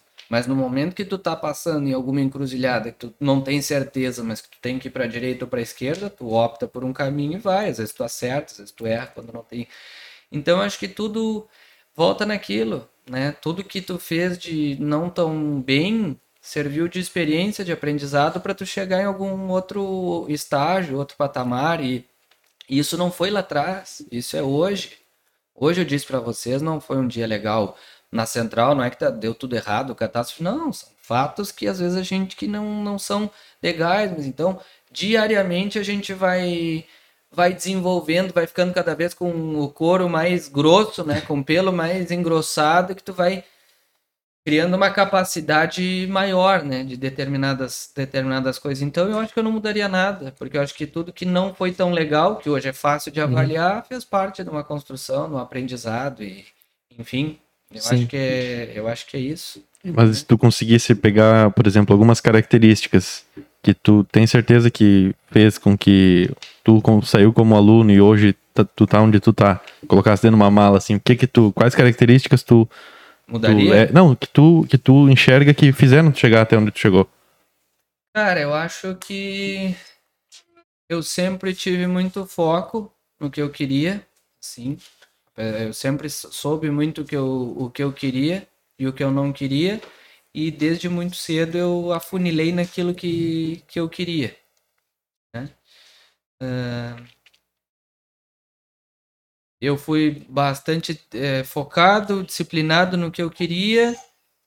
E é isso, sabe? Eu tive persistência, eu sou um cara que, que, que, que gosto de ver as coisas saírem do, do papel, assim, até aquela ideia que a gente. Bom, Tu demora pra tá, é assim, mas até aquilo virar realidade, eu sou um cara que, que eu não não para, sim. não sossego, não não paro assim até chegar naquilo ali. Então essa essa essa questão mesmo sim. de disciplina, de persistência, de estar tá sempre tendo, eu sempre fui muito crítico comigo mesmo, me cobrei muito por uh, sempre é, entregar, por procurar fazer as coisas bem, isso às vezes tem um preço, né, de, de, de, de, tu, de tu ter ser desse jeito, mas que por outro lado também te potencializam outras coisas. Então eu acho que é por aí, esses, esses atributos. Esses claro. atributos. Tá muito atento ao que está acontecendo na tua volta também, não tá sempre de hum. cabeça baixa, né? Como diz, não ser, não ser cavalo de carroça que só olha pra, pra não. Isso, Exato. É, isso aí. Isso Com aí. certeza, porque senão tu já não teria essa essa expertise que tu tá tendo agora, que tu falou, que certeza que não é todo mundo que tem esse conhecimento e que analisa dessa forma, né? Porque querendo ou não, tu reconhece que é importante, enfim, eu, eu, e já tá, já implementou, né? E é uma coisa importante, uma característica importante que eu me esqueci quando tu fez a pergunta, eu sempre tentei me juntar com, com os melhores, assim. Não Legal, e aí? Com, com uma turma boa, porque eu acho que o ambiente faz muito, assim, quem, quem tu é para qualquer coisa, não estou falando só profissional, Sim. em qualquer aspecto. Então eu sempre tive uma, uma turma muito boa no, no colégio, uma turma muito boa na, na faculdade, que são meus amigos a, até hoje. Então eu sempre procurei estar uh, tá cercado de. Em, sobre, em tudo que eu fizesse com boas pessoas na minha volta. Então eu acho que isso é, é muito, muito, muito importante. Assim. Tem uma frase que muitas, em muitos momentos servem é me digas com quem tu andas me, e eu te digo com quem tu és. É, que é muitas vezes se encaixa nisso. Isso, não, é, é, é, bastante, bastante isso. Então, tudo isso contribui, né? Claro. Contribui, contribui com certeza. No, no processo.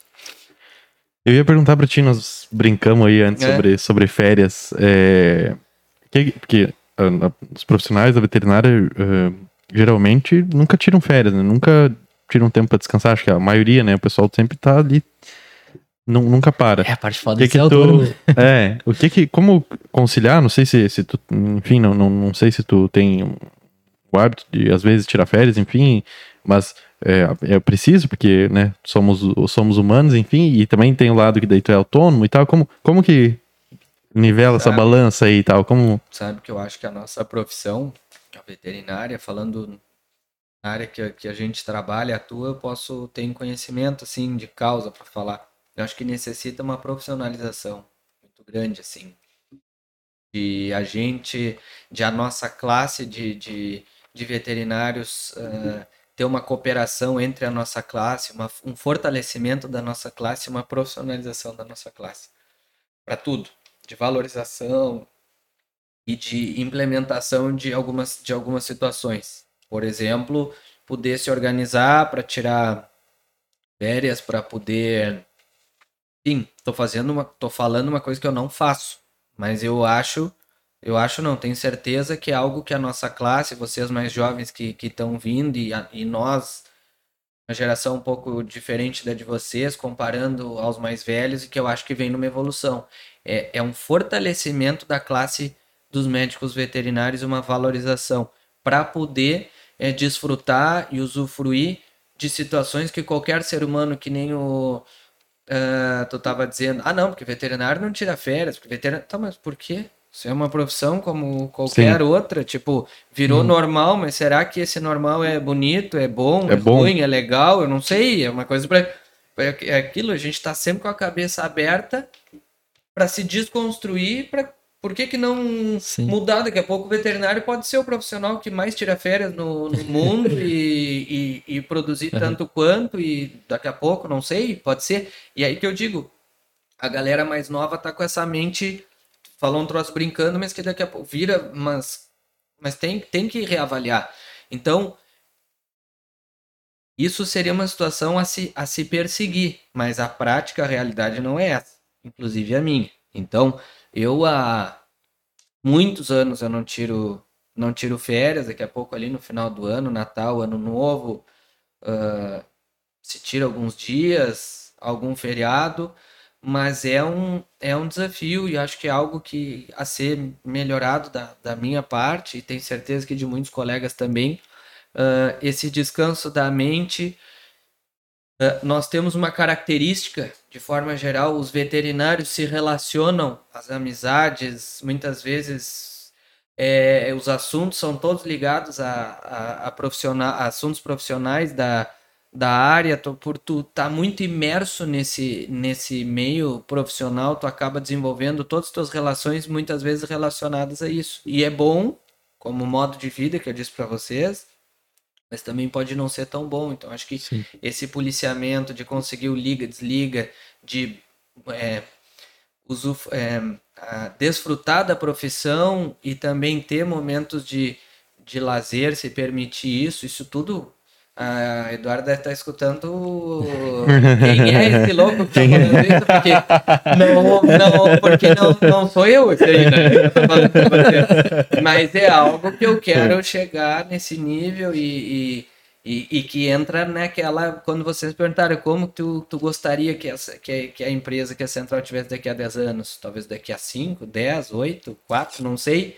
que ela, que ela tivesse vida própria, entre aspas, que caminhasse com as próprias pernas, que fosse menos Felipe dependente, para entre outros aspectos que, que a gente que, que pudesse também ter esses, esses momentos ou de fazer até outras atividades também e não e ter vida longa, né? Sim. Não adianta. Eu tenho hoje 10 anos de formado, mas uh, se eu tiver saúde, eu vou querer trabalhar mais, mais 40, mais 30 anos nisso aí, ou mais 25 uhum. anos. Então, pensar não só hoje com uma cabeça, eu tenho 34 anos, vocês têm 20 e poucos, não só hoje, mas como é que, onde é que eu quero estar, tá, eu, pessoa, uhum. daqui a 10 anos, daqui a 5 anos, fazer esse exercício também. E e criar essa situação, né? Desenvolver essa, essa situação, essa construção para tu chegar lá, porque também não adianta é, bancar o louco, não, agora eu vou chutar o pau da barraca, eu vou desligar meu celular, não vou responder mensagem mais, porque eu acho que eu posso. Não, tem que ter responsabilidade e, e construir para que possa chegar naquele momento, né? Isso que eu acho. E tu acha que dentro da tua, por exemplo, dentro da Hartwig, essa subdivisão entre cada profissional realizar mais focado numa área e isso vai ajudar futuramente a conseguir esses, esses abre aspas, desligamento de férias e coisa? Sem dúvida, já tá, né? Porque eu, eu penso que, que por, sobre vários aspectos ser benéfico, né? Primeiro, a qualidade do, do serviço ofertado, porque uh, o profissional vai estar tá tão qualificado naquilo que faz e vai se ofertar um serviço tão bom que rapidamente, se não a maioria, já são muito melhores do que se eu fosse fazer com a minha mão. Muito mais treinados, não tem problema de, de, de falar isso, aí. Né? Uh, primeiro, qualidade de trabalho, por tu estar tá tão especializado em determinada coisa. E potencial de escalabilidade, porque uhum. tu, tu, tu setorizou os, os, as atividades e daqui a pouco vai setorizar mais ainda e também essa situação de, de a empresa, e hoje já é muito assim, meu trabalho lá dentro é muito mais de gestão, de gerenciamento, de conversar com, com, com a equipe, do que propriamente de, de execução. Então já está caminhando para esse lado, mas hoje eu falo com essa tranquilidade para vocês, mas não é, não é, não foi e ainda não é um processo fácil para mim me enxergar fora da, da das operações muitas Sim. vezes, né? Apesar de que eu que respondo, né, uhum. sobre, o, sobre, sobre os resultados positivos, negativos, mas é, é uma evolução se buscar. Legal. E aí, já juntando essa, esse fato da, das pessoas, enfim, que tu está comentando, e antes nós comentamos sobre os estagiários e alunos, enfim, e tu, uh, a pergunta é em relação às pessoas e aos, aos colaboradores da tua empresa, quais habilidades ou, ou, o que que tu enxerga assim para que é definitivo para a pessoa estar tá ali? O que que tu precisa nas pessoas para elas estarem ali? Basicamente, o que que, que tu avalia como positivo para um colaborador, colaborador teu? Eu que acho, tu busca assim, né? Assim, que eu busco. É isso, exato. Uh, colocar, uh, entender que colocar a empresa acima de, não é que não é dar o sangue, não é isso, mas entender que, que, a, que, a, que a Hartwig, que a empresa está acima do Felipe, do Jarbas, da Tatiane, do Eduardo, de qualquer um. Assim, ter esse entendimento, porque para trabalhar em prol do bem da empresa e não de benefício próprio. Sim. Desenvolver esse senso de coletividade, que cada um entenda a sua importância no processo e a sua importância uh, no sistema. Isso é importante, a pessoa ter essa essa consciência. Uh, segundo, uh, eu acho que tem que ter uma disciplina, senão tu não consegue, porque é um trabalho de, de rotina, é um trabalho diário, então penso que, que essa disciplina é importante.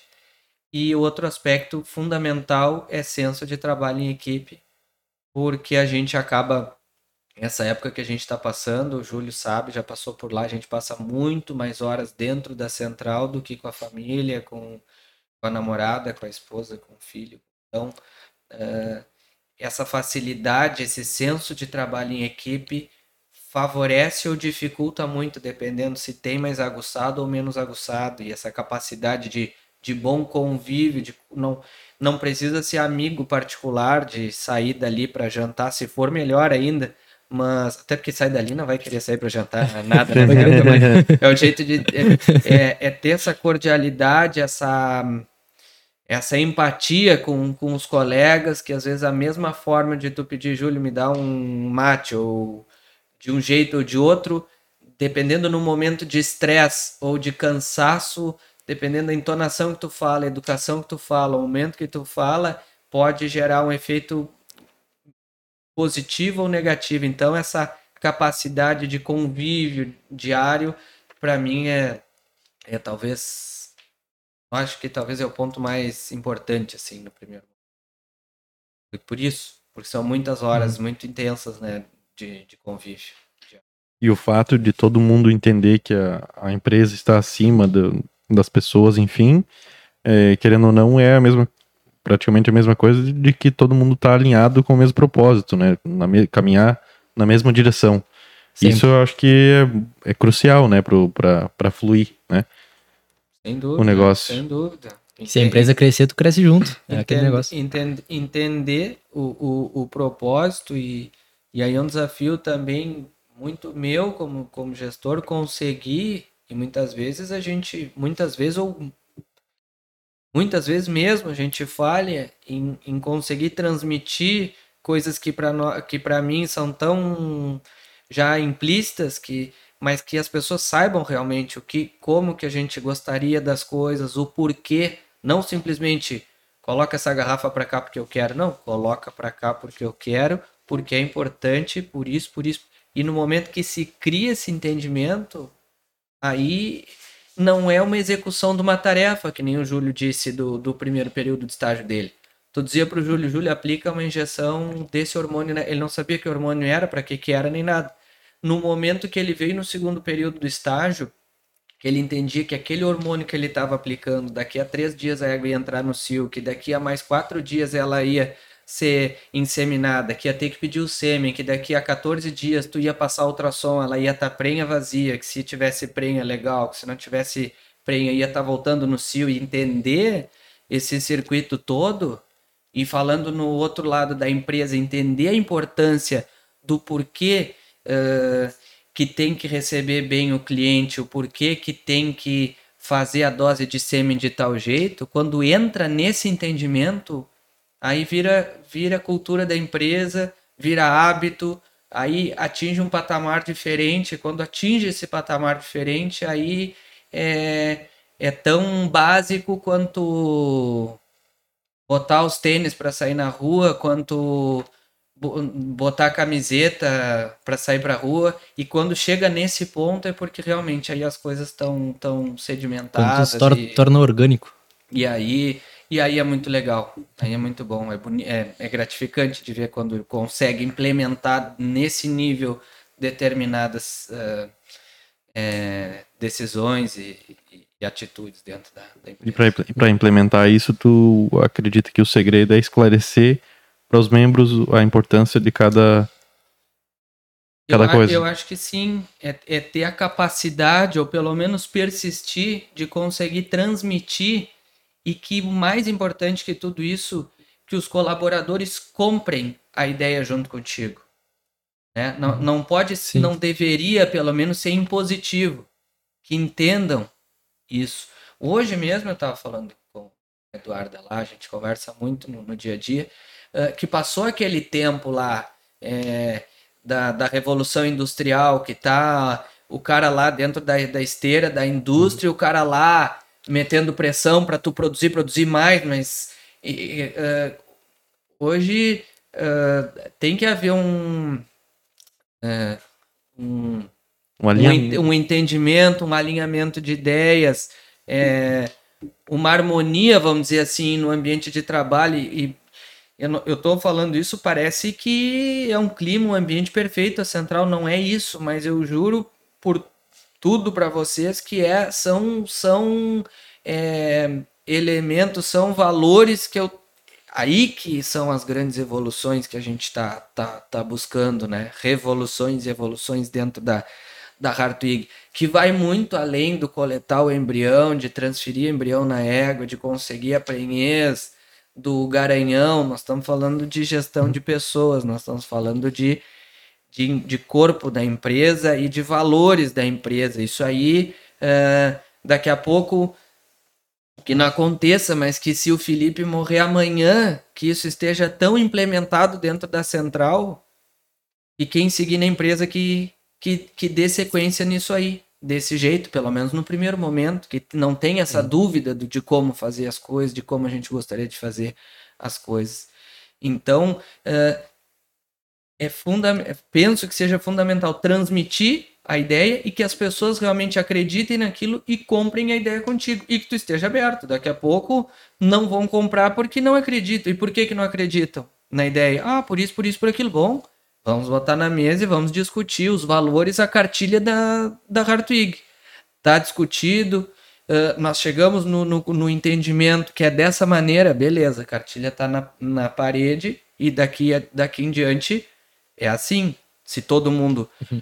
E a qualquer momento a cartilha pode sair da parede, botar na mesa e ser rediscutida, mas depois Sim. que chegou naquele entendimento, mas que, que se compre a ideia. E para isso é transmitir, é, é, escutar o que vem do o que vem do externo, da rua, do cliente, da demanda do mercado, a, a ideia do gestor e a ideia dos colaboradores. Faz um mix, eu acho, junta tudo isso e coloca na mesa e, e se avalia. E, e tá, e saber que não, não tem, né? Uma, uma, uma regra, uma certeza. Muitas vezes a gente toma algumas decisões sem ter certeza, às vezes vê que foi uma baita acertada, às vezes foi, foi errada.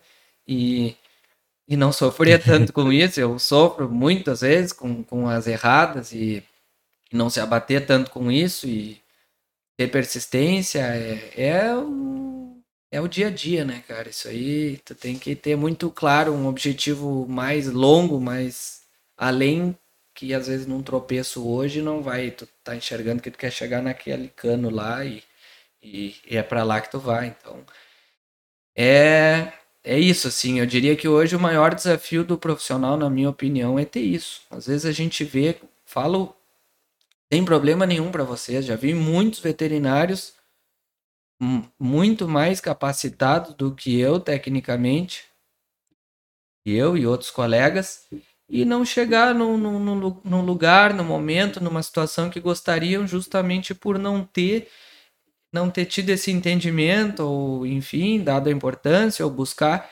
esse todo esse outro lado pessoal de autogestão de tra... então eu acho que é, depois que a gente vai para o campo vai para vai para a vida profissional que a gente sente mais essa necessidade. Às vezes a gente dentro da universidade não tá tão preocupado com isso, apesar de que eu acho que hoje vocês já pensam de uma maneira um pouco diferente do que era a nossa turma lá, que era outro outro esquema, mas eu acho que é, é algo para se atentar muito assim esse lado. Cara, sinceramente, foi uma aula agora. Né? que legal, que bacana. É, e, e, o, e, o, legal mesmo é que, tipo, não é alguém que tá falando e sem ter a pele em risco, né? Como a gente fala. De fato, tem a empresa, tem os resultados, tem. É, construiu, né? Isso aí que tu tá falando foi, já foi construído. Então é isso que é o mais bacana, né? É, bah, eu é. achei muito legal. É, né? e, e, não é não é só flores. Hoje vou dizer para vocês, hoje de manhã, de manhã cedo, eu marquei uma reunião com a equipe por alguns resultados que não estavam dando certo, a gente discutiu. No início a gente um foi um pouco mais ríspido com o outro e tal, mas no final da reunião chegou no entendimento, o, o porquê de alguns resultados que não saíram como a gente esperava e, e deu fez aquela reunião, cada um falou o que achava, contribuiu no processo, vamos fazer assim, fazer assado. Uh, terminou ali, cada um não tem Sim. um ressentimento, não tem um rancor, entender que é necessário aquele momento e, e cada um vai fazer a sua função e bola para frente. É maturidade, tentar chegar frente. numa maturidade de equipe, né? Que legal, hum. que bacana. Nós também é, trabalhar com gente deve ser a coisa. Trabalhar com gente é a coisa mais difícil que falam, né? É, gerir uma pessoas não tem as coisas mais difíceis. É. Deve ser até mais difícil gerir pessoas do que ser a parte técnica. Porque... Não, e, e, assim, não, né, só também para deixar muito claro, não é só o Felipe, né? Tem, tem muitas outras pessoas envolvidas. Tem setor administrativo, tem gerente, tem marketing, tem vida pessoal, tem filha, tem esposa, tem mãe, tem irmão que às vezes a gente até acaba não dando a muitas vezes a importância que, que deveria, porque tu sempre trata, ah não, a família tá ali, tá, tipo, tá, tá, tá garantido, eu vou correr atrás do que não tá tão, não tá tão, e às vezes tu não dá uh, a devida importância, porque é, é, quando a coisa, tu vê a coisa feia, né, tu vê realmente com quem tu pode contar, então tu ter essa, essa base de amigo, de família, de esposo, de filho, é um baita alicerce, assim, num momento hum. de de necessidade mesmo, eu digo que tu podendo desenvolver, e daqui a pouco tu pode ser uma pessoa que não tem filho, não tem esposa, pode ser solteiro, mas tu também naquele papo que eu falei para vocês de tu buscar te cercar de um núcleo sólido na tua uhum. volta, que pode ser um núcleo sólido com duas pessoas, com uma, com cinco, com dez, mas nos momentos de turbulência tu ter aonde Onde um apoio. Onde te segurar, porque muitas vezes tu pode acabar sucumbindo, né, nesses momentos.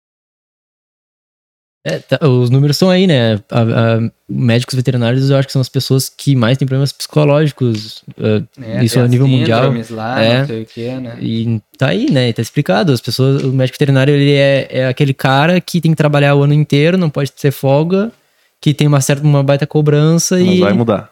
Mas vamos, nós, nós estamos buscando é, mostrar isso para as pessoas. Eu acho que esse, esse trabalho, essa iniciativa de vocês aí, de, de fazer o, podcast, desde o início que o Júlio teve a ideia, ele, ele comentou lá para nós, lá na central, eu sempre achei, fiquei muito curioso, achei legal, nem sabia bem como é que ia funcionar isso aí, Sim. ele me explicou lá, e eu digo, tá, legal, bacana e tal.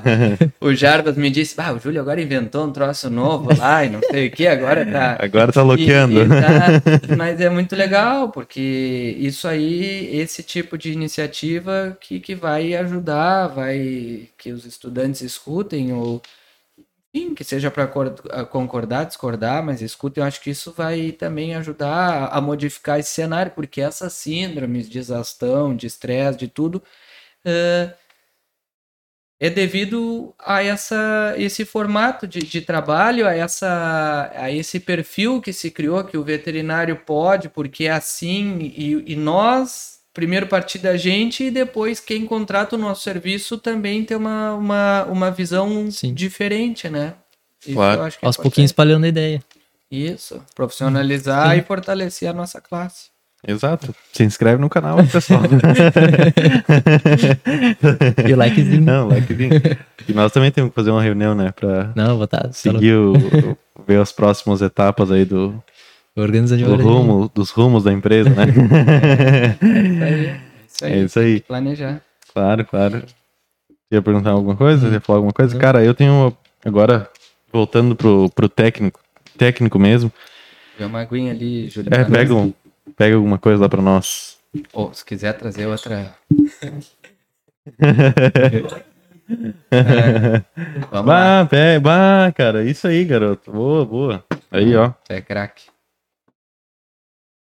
Preparou aí, hein? Boa. Bem.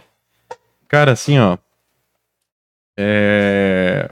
Agora, focando bem no, no técnico, assim, Uhum. é, eu queria que tu falasse. Olha, cara.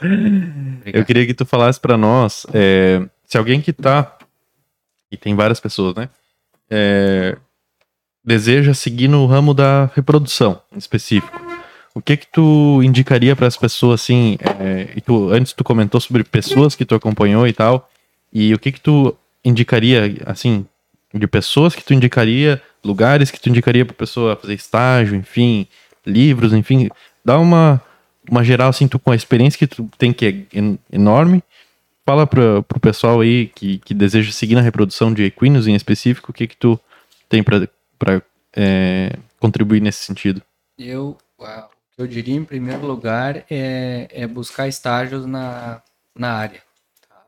Desde estágios em, pode ser com, acho importante dentro da área da reprodução acompanhar um, um médico veterinário autônomo, acompanhar o trabalho numa central de reprodução com criolo, numa central de reprodução com quarto de milha no, em São Paulo, é, que acompanhe um trabalho ah, dentro de um laboratório, enfim, que transite sobre todas as áreas da, da, da reprodução e todos os ambientes da reprodução. Hoje em dia tem uma facilidade muito grande que tem tem live, tem palestra, tem, enfim, muito acessível para todo mundo que acompanhasse e, eh, esse tipo de, de, de material, de transmissão, e que vai entendendo dentro do processo dos estágios e, e das experiências aonde que mesmo dentro da reprodução de equinos tu, tu vai eh, identificar tuas aptidões, o que que tu gosta mais, o que que tu gosta menos, aonde que tu pode te inserir, então isso tu vai descobrindo durante o, as experiências, principalmente dos estágios, eu diria, né? Certo. É que negócio, né? É uma peneira, né? Tu vai botando tudo ali, tudo tu conhece, tudo tu vai vendo. E vai vendo que vai sendo útil pra ti aos pouquinhos. Vai saindo só o. Vai juntando. essência. Só a essência. É, mas para isso tem que ter a experiência, É, né? tem que- Senão tu não consegue desenvolver esse Uhum. senso aí. É isso que eu acho. Pois é, e olha que bacana uh, trazer alguém que, tipo, tem Passou mais, por isso. mais do que. É, passou por isso e mais que 10 anos, eu acho, de. de quanto, quantos 11 anos de formado. anos de- anos- 11 anos de formado, então é uma baita experiência e, e já tem a empresa, enfim, já, né? Se concretizou de fato no mercado, então, é, pessoal, ah, ouçam aí o Daqui, podcast. daqui, tá a, daqui a 10 anos ele vai voltar aqui e vai contar o que, que ele fez diferente. Vai vai contar se, Claro, se o que ele claro. falou que deu certo ou não deu. Aí vamos ver se a gente mostra o antigo ou, ou- ou não pode mostrar, porque o que falou foi, virou tudo diferente, não pode, não pode mais, mais, mais falar. Mas é, é isso, sim. É, eu digo, é, é, as informações são muito dinâmicas. A gente, eu estou todos os dias conversando com outros colegas que trabalham na área, tem professores que, que, que, que é são meus pontos de apoio dentro da, da faculdade.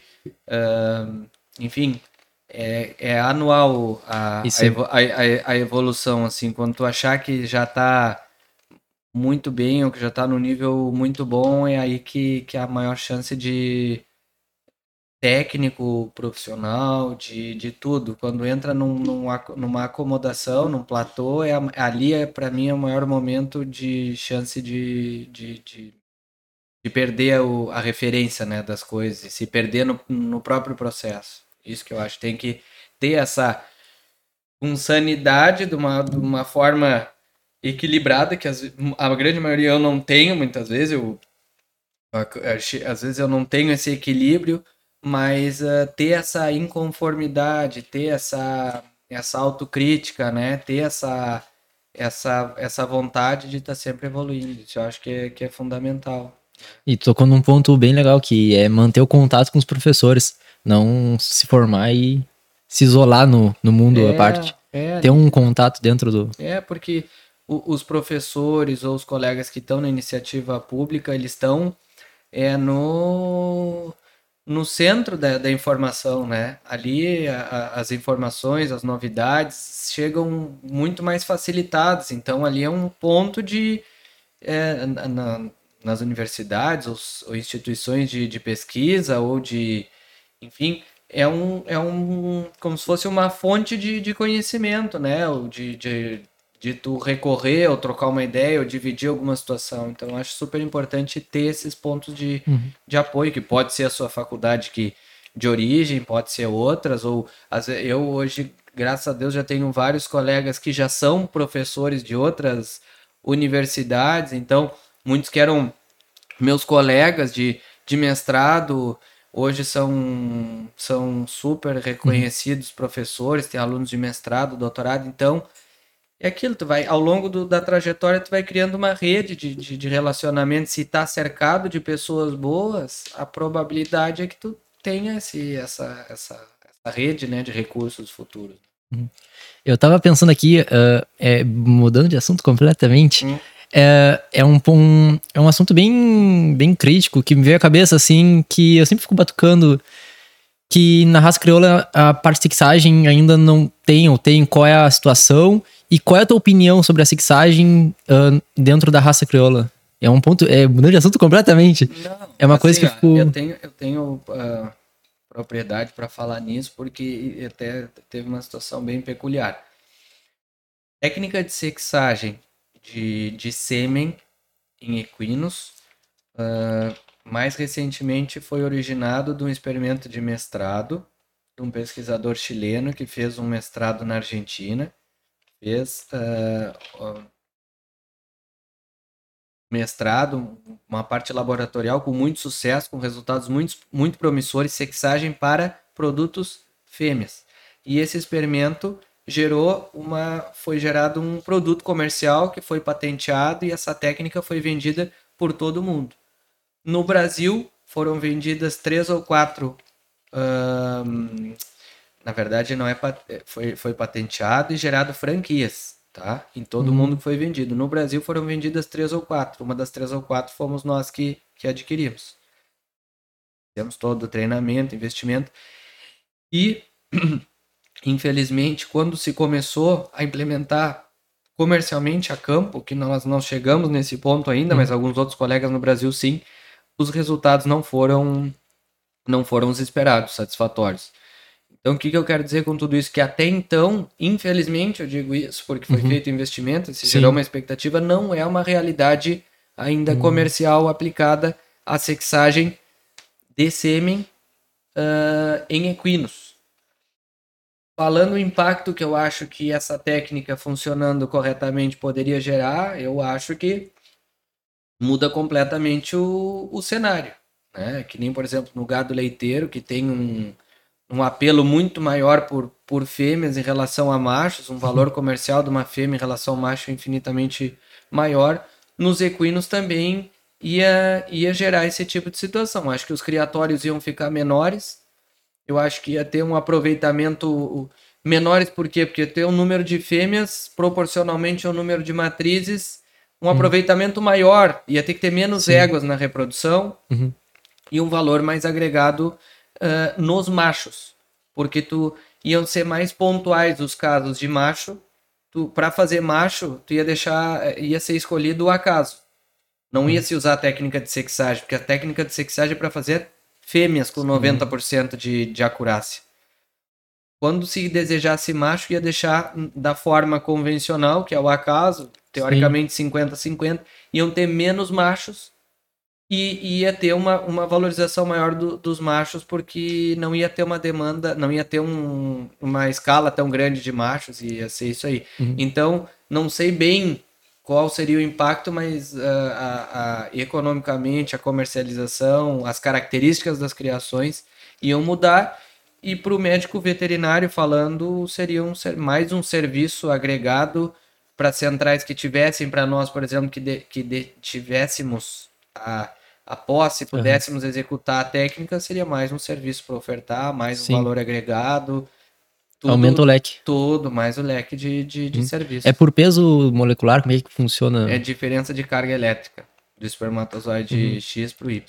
Pô, legal. E aí, a partir, é, com a técnica é baseada em nanopartículas metálicas, com, com uma carga elétrica específica, com magnetismo e, e a partir da diferença de, de potencial elétrico se faz uma parte dos X para os Y. A grande sacada foi utilizar as nanopartículas para isso, uhum. carregadas eletricamente, e entender a especificidade do diferencial de potencial elétrico para o espermatozoide XY. É, foder. É massa. Cara, que legal. É muito massa. É. Eu tô boiando aqui, não entendo nada de reprodução, mas é, é bacana. É um negócio, não, a ideia é incrível e a aplicação hum. numa criação, numa na equinocultura que tem uma diferença muito grande do macho para fêmea pode ter, se aplica muito, como se utiliza o semissexado muito no, volto a dizer, na, no, no, no na bovinocultura leiteira, né, por essa diferença. Hum. Se, se tentou utilizar bastante como se desenvolveu o, o, o processo na Argentina, o cavalo de polo argentino também tem um valor agregado, uma procura muito maior de fêmeas em detrimento aos machos, então foi bastante aplicado uhum. aí, né, essa técnica de, de sexagem. Eu tava. Eu, tava, eu, pô, eu achei. Eu, tinha, eu queria conversar sobre isso, tinha Sim. me esquecido. Aí agora no finalzinho deu aquele. Vamos. é, mas eu tava lá, né? Quando a gente tava. Uhum. Sim, tava quando tava o assunto de que um dia poderia. É, uh, da possibilidade e tal. E era bem. Na época eu acho que era bem. Tipo.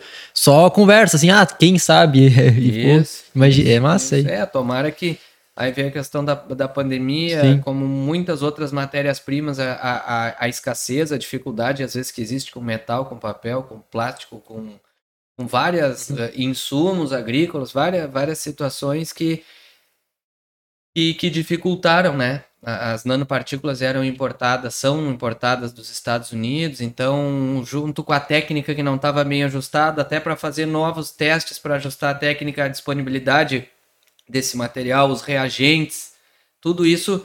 Então esperamos agora que com a normalização, não sei se vai ter uma, uma exatamente normalização como eram as coisas, mas que se, seja possível re, reavaliar e, e retomar os testes que, quem sabe, no futuro próximo seja possível aplicar a sexagem. É que né? entra o lado pesquisa junto com a prática mesmo, porque é uma coisa que a, a quer e o, vamos dizer, a pesquisa pode conseguir para nós. Exato. Vamos dizer, uma troca. É um ótimo, é um ótimo.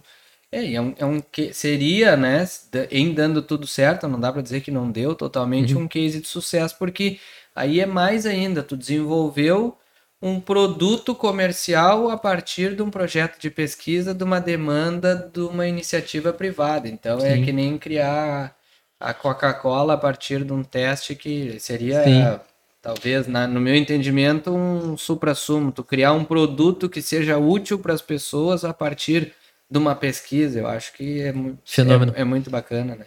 Isso aí. Legal. Show de bola. Uh, tudo certo? Tranquilo? É, tu ia falar? Uma Não. coisa interrompi?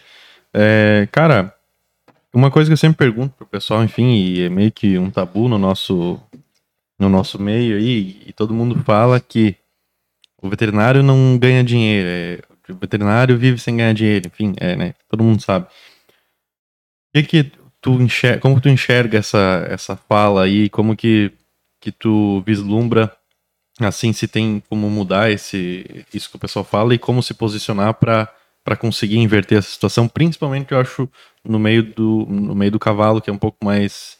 Uh, pelo pouco que, eu, pouco que eu conheço e a experiência que eu tive, o pessoal comenta que é mais complexo, né, mais difícil.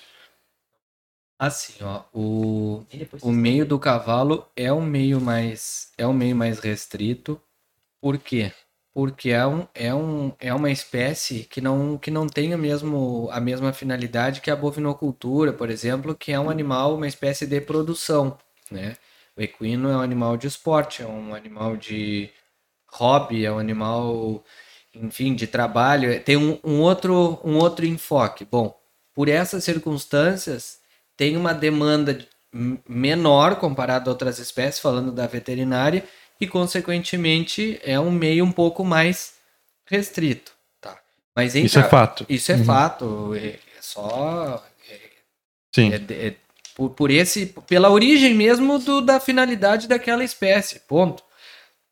Agora, a partir do momento que tu trabalha com aquela espécie e que tu tem e que tu te desenvolve dentro daquela atividade, eu acho que tu tem plenas condições de, de ser bem sucedido e ter uma boa remuneração financeira. É fato também que, comparado à medicina veterinária, à medicina humana ou a outras, uh, hoje, a outras uh, uh, profissões, se tu pegar a hora trabalhada da, da, da, nossa, da nossa profissão com alguma outra profissão, não é, no Brasil, no momento, a, a profissão mais valorizada. Mas é possível sim ser bem sucedido, ter uma boa rentabilidade, ter uma vida legal. E o mais importante, tu tem que ver sentido naquilo que tu tá fazendo, porque tem alguns ganhos também que são intangíveis, né? Daqui a pouco tem, eu conheço vários profissionais que trabalham toda semana para no final de semana poder andar a cavalo e estar tá lá naquele meio. Então, tu, tu, o teu escritório ser no meio dos animais e tu trabalhar com aquilo, isso é um ganho também. Isso é qualidade de vida. Eu acho que isso também deve ser levado em consideração, deve ser computado, tá? Agora falando do dinheiro financeiramente é possível sim, mas uh, para mim é primordial isso que a gente vem batendo na tecla agora, a profissionalização da, da, da atividade, da nossa, o fortalecimento da nossa classe uh, e para nós sermos vistos cada vez mais como profissionais naquilo que a gente faz e não como um técnico, não não depreciando, mas às vezes que como um técnico melhorado ou com, com como uma pessoa que está ali quebrando um galho ou que e isso tem que partir de nós, né? E como qualquer outra profissão, muitas vezes a gente vai fazer uma consulta, tu já paga antecipada a consulta e muito bem pago e, e já está instituído isso. Não sei se na veterinária vai chegar nesse ponto falando de equinos. Sim. Né? Eu sei que nos pequenos animais já tem uma outra uh, cultura, um outro desenvolvimento e que eu acho que é formidável. Inclusive serve de exemplo para serviria de exemplo sobre muitos aspectos para os equinos. Que é bom para o profissional, né? Sem dúvida, sem dúvida. E acho que, que o cavalo, acho não, tenho certeza que a, que a equinocultura, a atividade relacionada ao cavalo é um meio de bastante investimento, né? Que, que tem muitas oportunidades mas ao mesmo tempo que é um meio que tem muito investimento, é um meio que ele é, ele é muito exigente por, por qualificação e posicionamento. Vocês conseguem compreender uhum. que, aqui, que o nível de investimento, de, de mobilização e... na atividade, é, pela, é, também, por outro lado, é bastante exigente com um profissional so, de, da maneira ampla. Então, a, a busca constante pelo profissionalismo, pelo posicionamento, pela tudo isso, se bem aproveitados e, e, bem e bem que tu esteja bem bem bem postado, eu acredito que, que as chances são muito boas de, de a pessoa ser bem bem sucedida. É, e um, e um porém, eu acredito também dentro da economicultura que o médico veterinário ele ganha o dinheiro, vamos dizer, ele ganha mais só se ele tiver um resultado. Ele não, por exemplo, é, de certa forma, grande parte do ganho se ele trabalhar ou não dentro da economicultura, não, não ganha. Agora, se tiver um resultado, ele ganha pelo resultado. É, fica muito limitado a isso e não ao trabalho todo. Se tu fizer, acabar fazendo, acho que muito, grande parte do trabalho e não, o resultado não der, por exemplo, não embrião não gerar e tal, acaba ganhando, a maior parte do dinheiro não, não acaba não ganhando. E É, é, é, um, é, um, é discutível, né, Júlio, esse formato de trabalho. Tá há muito tempo eh, enraizado, instituído, a, a remuneração ser baseada no resultado e não no processo, né? Por exemplo, deixa eu dar um exemplo para vocês daqui a pouco. Tu vai num, num- vai fazer uma cirurgia e daqui a pouco o paciente morreu ou não teve o resultado esperado, mas tu vai pagar pela cirurgia do- do- da mesma maneira. Então é muito discutível, é assunto constante de, de, de discussão, no, no bom sentido, né? Da, claro. da classe de veterinários que trabalham com reprodução de equina, esse formato é cobrança por procedimento versus ah, resultado. Hoje, na, na maioria esmagadora, se trabalha por resultado. O que, de certa forma, acaba sendo um pouco ingrato, né? Porque, às vezes, para tu alcançar determinado resultado, tu tem um, um, um ônus, um trabalho, uma mobilização muito maior e a remuneração é semelhante. Então, também, tudo é uma construção, parte das pessoas que estão há mais tempo no mercado, formadoras de opinião, junto com a classe veterinária, com os colegas que trabalham na área, reavaliar isso aí, porque se não partir de nós, de quem que vai partir? Uhum. Pensar, ó, eh, Júlio, o que que tu acha desse jeito? Não. Quem, pelo sa resultado. quem sabe a gente. Não, como co- falando sim. como sou Ah, colega sim. veterinário, para ganhar força essa, essas Claro. mudanças, não, porque não adianta só o Felipe fazer de um jeito e. Então é discutível, é algo a ser pensado, mas não adianta. Eu, ah, não, a partir da próxima temporada, agora é tudo por procedimento, tu tá fora do, do Uhum. mercado. Então tem que ser um, tra um trabalho, uma ideia a nível de, de classe, uma discussão a nível de classe, mas é muito, muito discutível isso aí, sim. Claro, desde que tenha autocrítica, que o trabalho foi bem feito, foi executado, porque senão é muito fácil, Sim. né? Tu não te- Aí é o outro lado, né? Tu não tem, não tem, não tem o resultado e tu E o cara tá segue pagando cobrando, não tem cobrando como. bom. né? Então tem que ter essa, esse, ter bom esse, senso. esse entendimento. Mas tu acredita que é possível? Acredito que é. Mas sendo um trabalho, eu hoje, se tu me perguntar, tu te anima a fazer? Não, me animo. não. Eu hoje, se eu, se eu for. é, a partir da próxima temporada, eu só vou. A central vai trabalhar por, por procedimento e não por resultado. Eu não me animo a fazer. Eu me sinto fora do mercado. Agora, gerar uma discussão entre os colegas para implementar. Teve muitas coisas que já se implementou ah, na relação das doses de sêmen, sêmen congelado, e foi um trabalho Que era diferente foi, antes. era diferente e foi um trabalho de classe Isso é que começou com eu tenho absoluta certeza que começou com comigo e mais um ou dois colegas e que hoje ninguém nem discute que já é já é dessa dessa maneira então é possível tudo é possível Mas aí, como que começaria? Por exemplo, tem que pegar alguém que já tá no mercado Vamos- consolidado não, é, e. vamos- ser um grupo, assim, vamos ser conversar, bem, vamos né? ser bem prático. Tu pé no Rio Grande do Sul que trabalha com cavalo crioulo, pé, é, junta as cinco centrais que mais trabalham. O que que tu acha? O que que tu acha que vale a pena? Não vale? Uhum. Parte de pessoas que tenham influência hoje no mercado Uhum. e vai irradiando para os outros colegas e, e enfim, e ter uma justificativa muito clara, Sim. porque quando tu justifica as coisas, só se a pessoa for mal intencionada para não entender Uhum. aquilo ali, mas às vezes é, é falha nossa também não explicar o porquê daquela cobrança ou o porquê daquele jeito. Porque o cliente que está te contratando, ele pode não entender de cavalo ou de veterinária, mas ele entende ah, da sua atividade, é um empresário bem sucedido, que se for bem explicado, a pessoa vai ler e só vai dizer, ok, não tenho que... Uhum. Sim. Porque é o- é- seria o correto. Né? Então a falha nossa de não não não transmitir, não justificar bem o porquê, né, das coisas, Sim. né? E ter essa organização para isso. É aos pouquinhos. a- Aqui tá o I, né? Trazer essa ideia e começar a mostrar pro pessoal. Quem sabe, né? Pois é, quem sabe nós estamos tentando mudar esse contexto aí. Essa pulguinha atrás da orelha, Estamos só largando. só a sementinha. É, largando a sementinha. É, é, a tarefa é, é, é difícil, né? Mas nós estamos. Estamos começando, estamos aqui conversando, tentando evoluir cada dia, né? Claro, mas é, é, é isso aí. É assim que começa.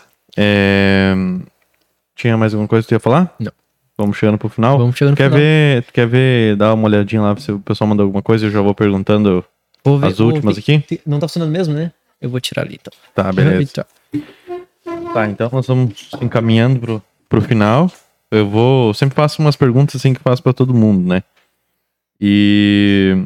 E aí, assim, eu queria já pedir pra ti, assim, pessoa- pessoas que tu admira dentro da veterinária, uma pessoa que seja inspiração, assim, pra ti dentro da veterinária. Tem um, um professor meu que foi meu orientador de mestrado que se chama José Delacqua. Zé Delacqua, ele, é, ele foi meu, meu orientador de mestrado. Ele é um cara veterinário multifuncional, é um cara que, que é empreendedor em outras áreas. Ele é sócio de uma empresa eh, privada, também dá aula em universidade, na, na universidade. Eu admiro a, a, a versatilidade dele e a, e a rapidez de, de, de raciocínio dele. Então é um cara que, que, eu, que eu admiro muito assim, na, Na na veterinária. veterinária. Tu mais ou menos se pegou um pouco e. e- É, ele foi meu orientador de mestrado e, e com certeza participa ainda, de uma forma mais distante, participou muito na, na minha formação, sem Sim. dúvida nenhuma. O mestrado foi em. Foi na Unesp, em Botucatu. Botucatu, São Paulo. Como é que é lá em relação à reprodução, assim, e equinos? Como é que tu. Eu, O pessoal fala muito bem, né? que é muito bom Na verdade, eu, na, na ocasião eu optei por tentar, foi, era uma tentativa na época em ir para lá, porque é no Brasil, sem dúvida nenhuma, é referência e uma das referências mu- mundiais. Então eu pensei que eu gostaria de tentar ir para um lugar que eu achasse que poderia agregar muito. Então foi lá que para lá que eu tentei ir Aham. e deu certo. Claro, com certeza. O pessoal fala muito bem. É, pra ti, o que, que é o sucesso? Assim, é, é meio complicado, mas o que vem, que vem, na- que vem na tua cabeça, assim, não é. E já engatando uma pergunta já junto dessa aí já. tu te considera uma pessoa bem sucedida? Profissionalmente e pessoalmente? Ainda não totalmente. Eu não tô no, no ponto que eu quero chegar, mas para mim, sucesso é tu poder realizar tudo que tu quer realizar com liberdade. Esse é o esse seria o, o ponto. É realizar tudo que tu quer realizar no nível que tu quer realizar, executar e realizar e acontecer com liberdade ao mesmo tempo. E, e isso que, que o Júlio falou, a, a, a última parte, a liberdade, que é o que, que eu não me sinto ainda plenamente é, realizado e com, e com sucesso. Para mim, eu vou me considerar com, assim, com sucesso. é, cada um na sua escala, nas suas ambições, mas é, no momento que, como eu digo, que a empresa eh, caminhar com as próprias pernas. Assim, por que não depender mais, mais de mim. Aí eu vou, vou me considerar eh, um cara de, de sucesso. Por enquanto a gente ainda tá, tá buscando esse, esse formato, essa ideia aí. Então é isso. É assim que eu vejo. E um aluno de sucesso, quais características tu vê num aluno, um aluno, estagiário, enfim, que tá na graduação? Assim, mais específicas do, do aluno, que tu percebe, o pessoal que passa lá, estagiando contigo, enfim. Uma pessoa observadora, uma pessoa é, inquieta, é, curiosa e uma pessoa aberta a aprender. assim. Legal. E o, o profissional? Quais características tu vê num profissional, assim, que é de sucesso Posso, ti? posso formado Pode, assim? pode, pode. Que esteja eu, mais. eu eu penso que tem que ser que um profissional de sucesso tem que ser uma pessoa também é, inquieta no sentido de ser uma pessoa que que nunca nunca se deixa ficar na zona de conforto, uma pessoa inconformada seria, mas no sentido positivo da palavra nesse caso, então pessoa interna e, eternamente um, um inconformado, se hoje tá bom, amanhã pode estar melhor e depois. Mas lógico, dentro daquele nível de, de, de sanidade, né? De equilíbrio sempre. Uh, uma pessoa observadora e que tenta sempre antever o fluxo das, da, da, das coisas, né? Para que lado as coisas estão indo, qual é a tendência e tentar antever isso aí. Eu acho que é super importante ter essa, essa visão do, do hoje e, e projetar as coisas. Acho que quando tu consegue antecipar os processos é, é muito importante. E, e acreditar muito naquilo que tu faz, assim. Aquilo que tu faz tem que fazer tem que fazer muito sentido para ti, porque senão tu não é uh, dinheiro, não é reconhecimento, não é tapinha na, nas costas, é porque às vezes tu é o tu é o tu pode ser o salvador da pátria, muitas vezes pode ser crucificado, mas se tu mesmo nos altos e baixos, se tu tem aquele objetivo e aquele norte muito e aquilo que tu faz faz muito sentido para ti, tu pode tomar uma pancada, o vento bater, tu dá uma chacoalhada, mas tu sabe que é, é o pra, rumo é, é, aquele. O rumo é aquele. Tu não, a bússola, como eu disse para vocês, ela tá sempre em cima da mesa e tu sempre sabe, sempre sabe onde o ponteirinho do norte tá, tá, tá apontando. Então, essas coisas. É, in, é, inconformado, inquieto, observador que prevê as coisas e, e também seguir os seus é, princípios e é, valores para isso, isso, independente de qualquer coisa que aquilo que tu faça faça muito sentido para ti. Legal. Livro, algum livro que tu não sei se tu tem o hábito de ler, enfim, mas o eu leio eu leio muito muito menos do que eu do que eu do que eu gostaria, praticamente hoje leio muito muito pouco, o que eu gosto mais de assistir são, são séries e. Pode, pode indicar uma que tu eu, assistiu, eu, que tu gostou. Eu que... gosto muito, eu sou. sou, sou eh, gostaria também de. Nessa época de assistir mais do que eu gostaria, mas os cases de sucesso, assim, de, de, de, de, de empreendedores, assim, daquele meu sucesso.com, hum, assisto, sim, uh -huh. procuro assistir. É, mais para ver as experiências, assim, que às vezes a gente claro. percebe que até os profissionais que são super bem sucedidos passaram por perrengue, passaram por situações difíceis, tiveram que uh, se reinventar e ver que, uh, que as histórias não são só flores e, e enfim, tu vê situações reais, isso me chama muita atenção, uhum. por isso que eu nunca fui muito ligado a ver uh, novela, é, ficção, sim, porque sim. não me, eu gosto de ver histórias eu também gosto de re, reais, uhum. assim. Vai ter então... que começar a assistir o podcast agora. é. Os colegas aí contando as histórias deles. é, não, é isso aí. É isso aí. Isso me chama, me chama muita atenção. Então, na parte de leitura, um, um livro que eu, que eu gostei muito foi a biografia do Steve Jobs, que eu, que eu li, foi, foi incrível. E, e hoje eu assisto mais essas séries, assim, que, que é mais disponível, vai vendo por capítulo e tal, e que me chama bastante atenção. Tem alguma que tu queira? Porque eu, eu gosto muito desse, bem, bem, esse mesmo estilo que tu comentou, assim, de, de empreendedores e tudo mais. Eu não acompanho o meu sucesso, não sei como é que é. é eu acho mas... que tem que é uma plataforma que tem que pagar, é, né? É uma assinatura, é. é. uma assinatura, um pagamento mensal ali. Sim. Tem, tem ali estudo de caso. Ah. E, e são ali, ali que, eu, que eu gosto muito de de, e agora, atualmente, eu estou terminando de assistir um da, da marca Reserva, aquela que tem, que é um. Que é um, um assim, uhum. e tal, que é de marca de roupa e tal. Sim. Esse que eu estou terminando de assistir no, no momento e, e assisto coisas que não tem nada a ver com a veterinária. Sim, claro, é, exatamente de, isso. Marca de roupa, um cara que, que tinha um restaurante de que vende faz churrasco, outro que Sim. eu, eu, eu gosto Já assistiu aquele filme? Já ah. assistiu aquele filme A Fome de Poder do cara que faz o McDonald's? Já. É, é muito legal, né? é legal, porque... já. É bacana. Já. Eu gosto muito de filme desse tipo assim. É. Muito, é, muito eu, legal. É o que eu, é o que eu gosto de, de assistir.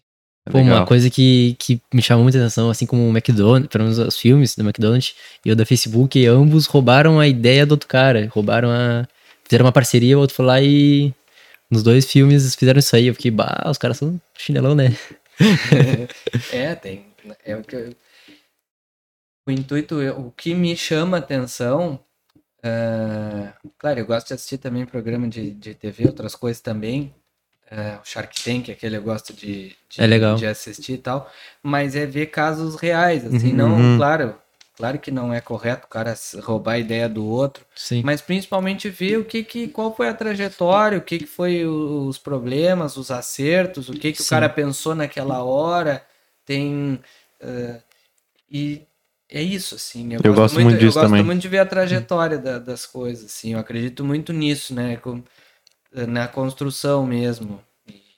Tem um- umas construções eh, que acontecem mais rápidas, outros menos e tal. Claro, ali tem uma situação em que a gente só vê cases de sucesso, Sim. né? Não Sim, tem. os perrengues que não deram É, certo. talvez seria importante também ter uma visualização dos casos que, Uhum. que também não deram certo, mas que aí obviamente não ia estar no, no, É. no, num site. O coisa, cemitério né? dos perdedores é, silencioso. É, isso aí, mas sabia que também. né? Isso aí também. Legal. Pra finalizar, então, a última minha, assim, ó, se um graduando, alguém que tá no, no início ali, né, chegasse e sentasse do teu lado e falasse, ah, cara, me dá um conselho aqui, tô perdido aqui na, nesse mundo, o que que tu, que que tu diria pra essa pessoa? Assim, tu juntando essas, essa, toda essa experiência, tu de 11 anos aí, o que que tu falaria pra ela? O que eu o que eu tentaria é, falar para essa pessoa é que ela parasse e fizesse um exercício de autoconhecimento. assim.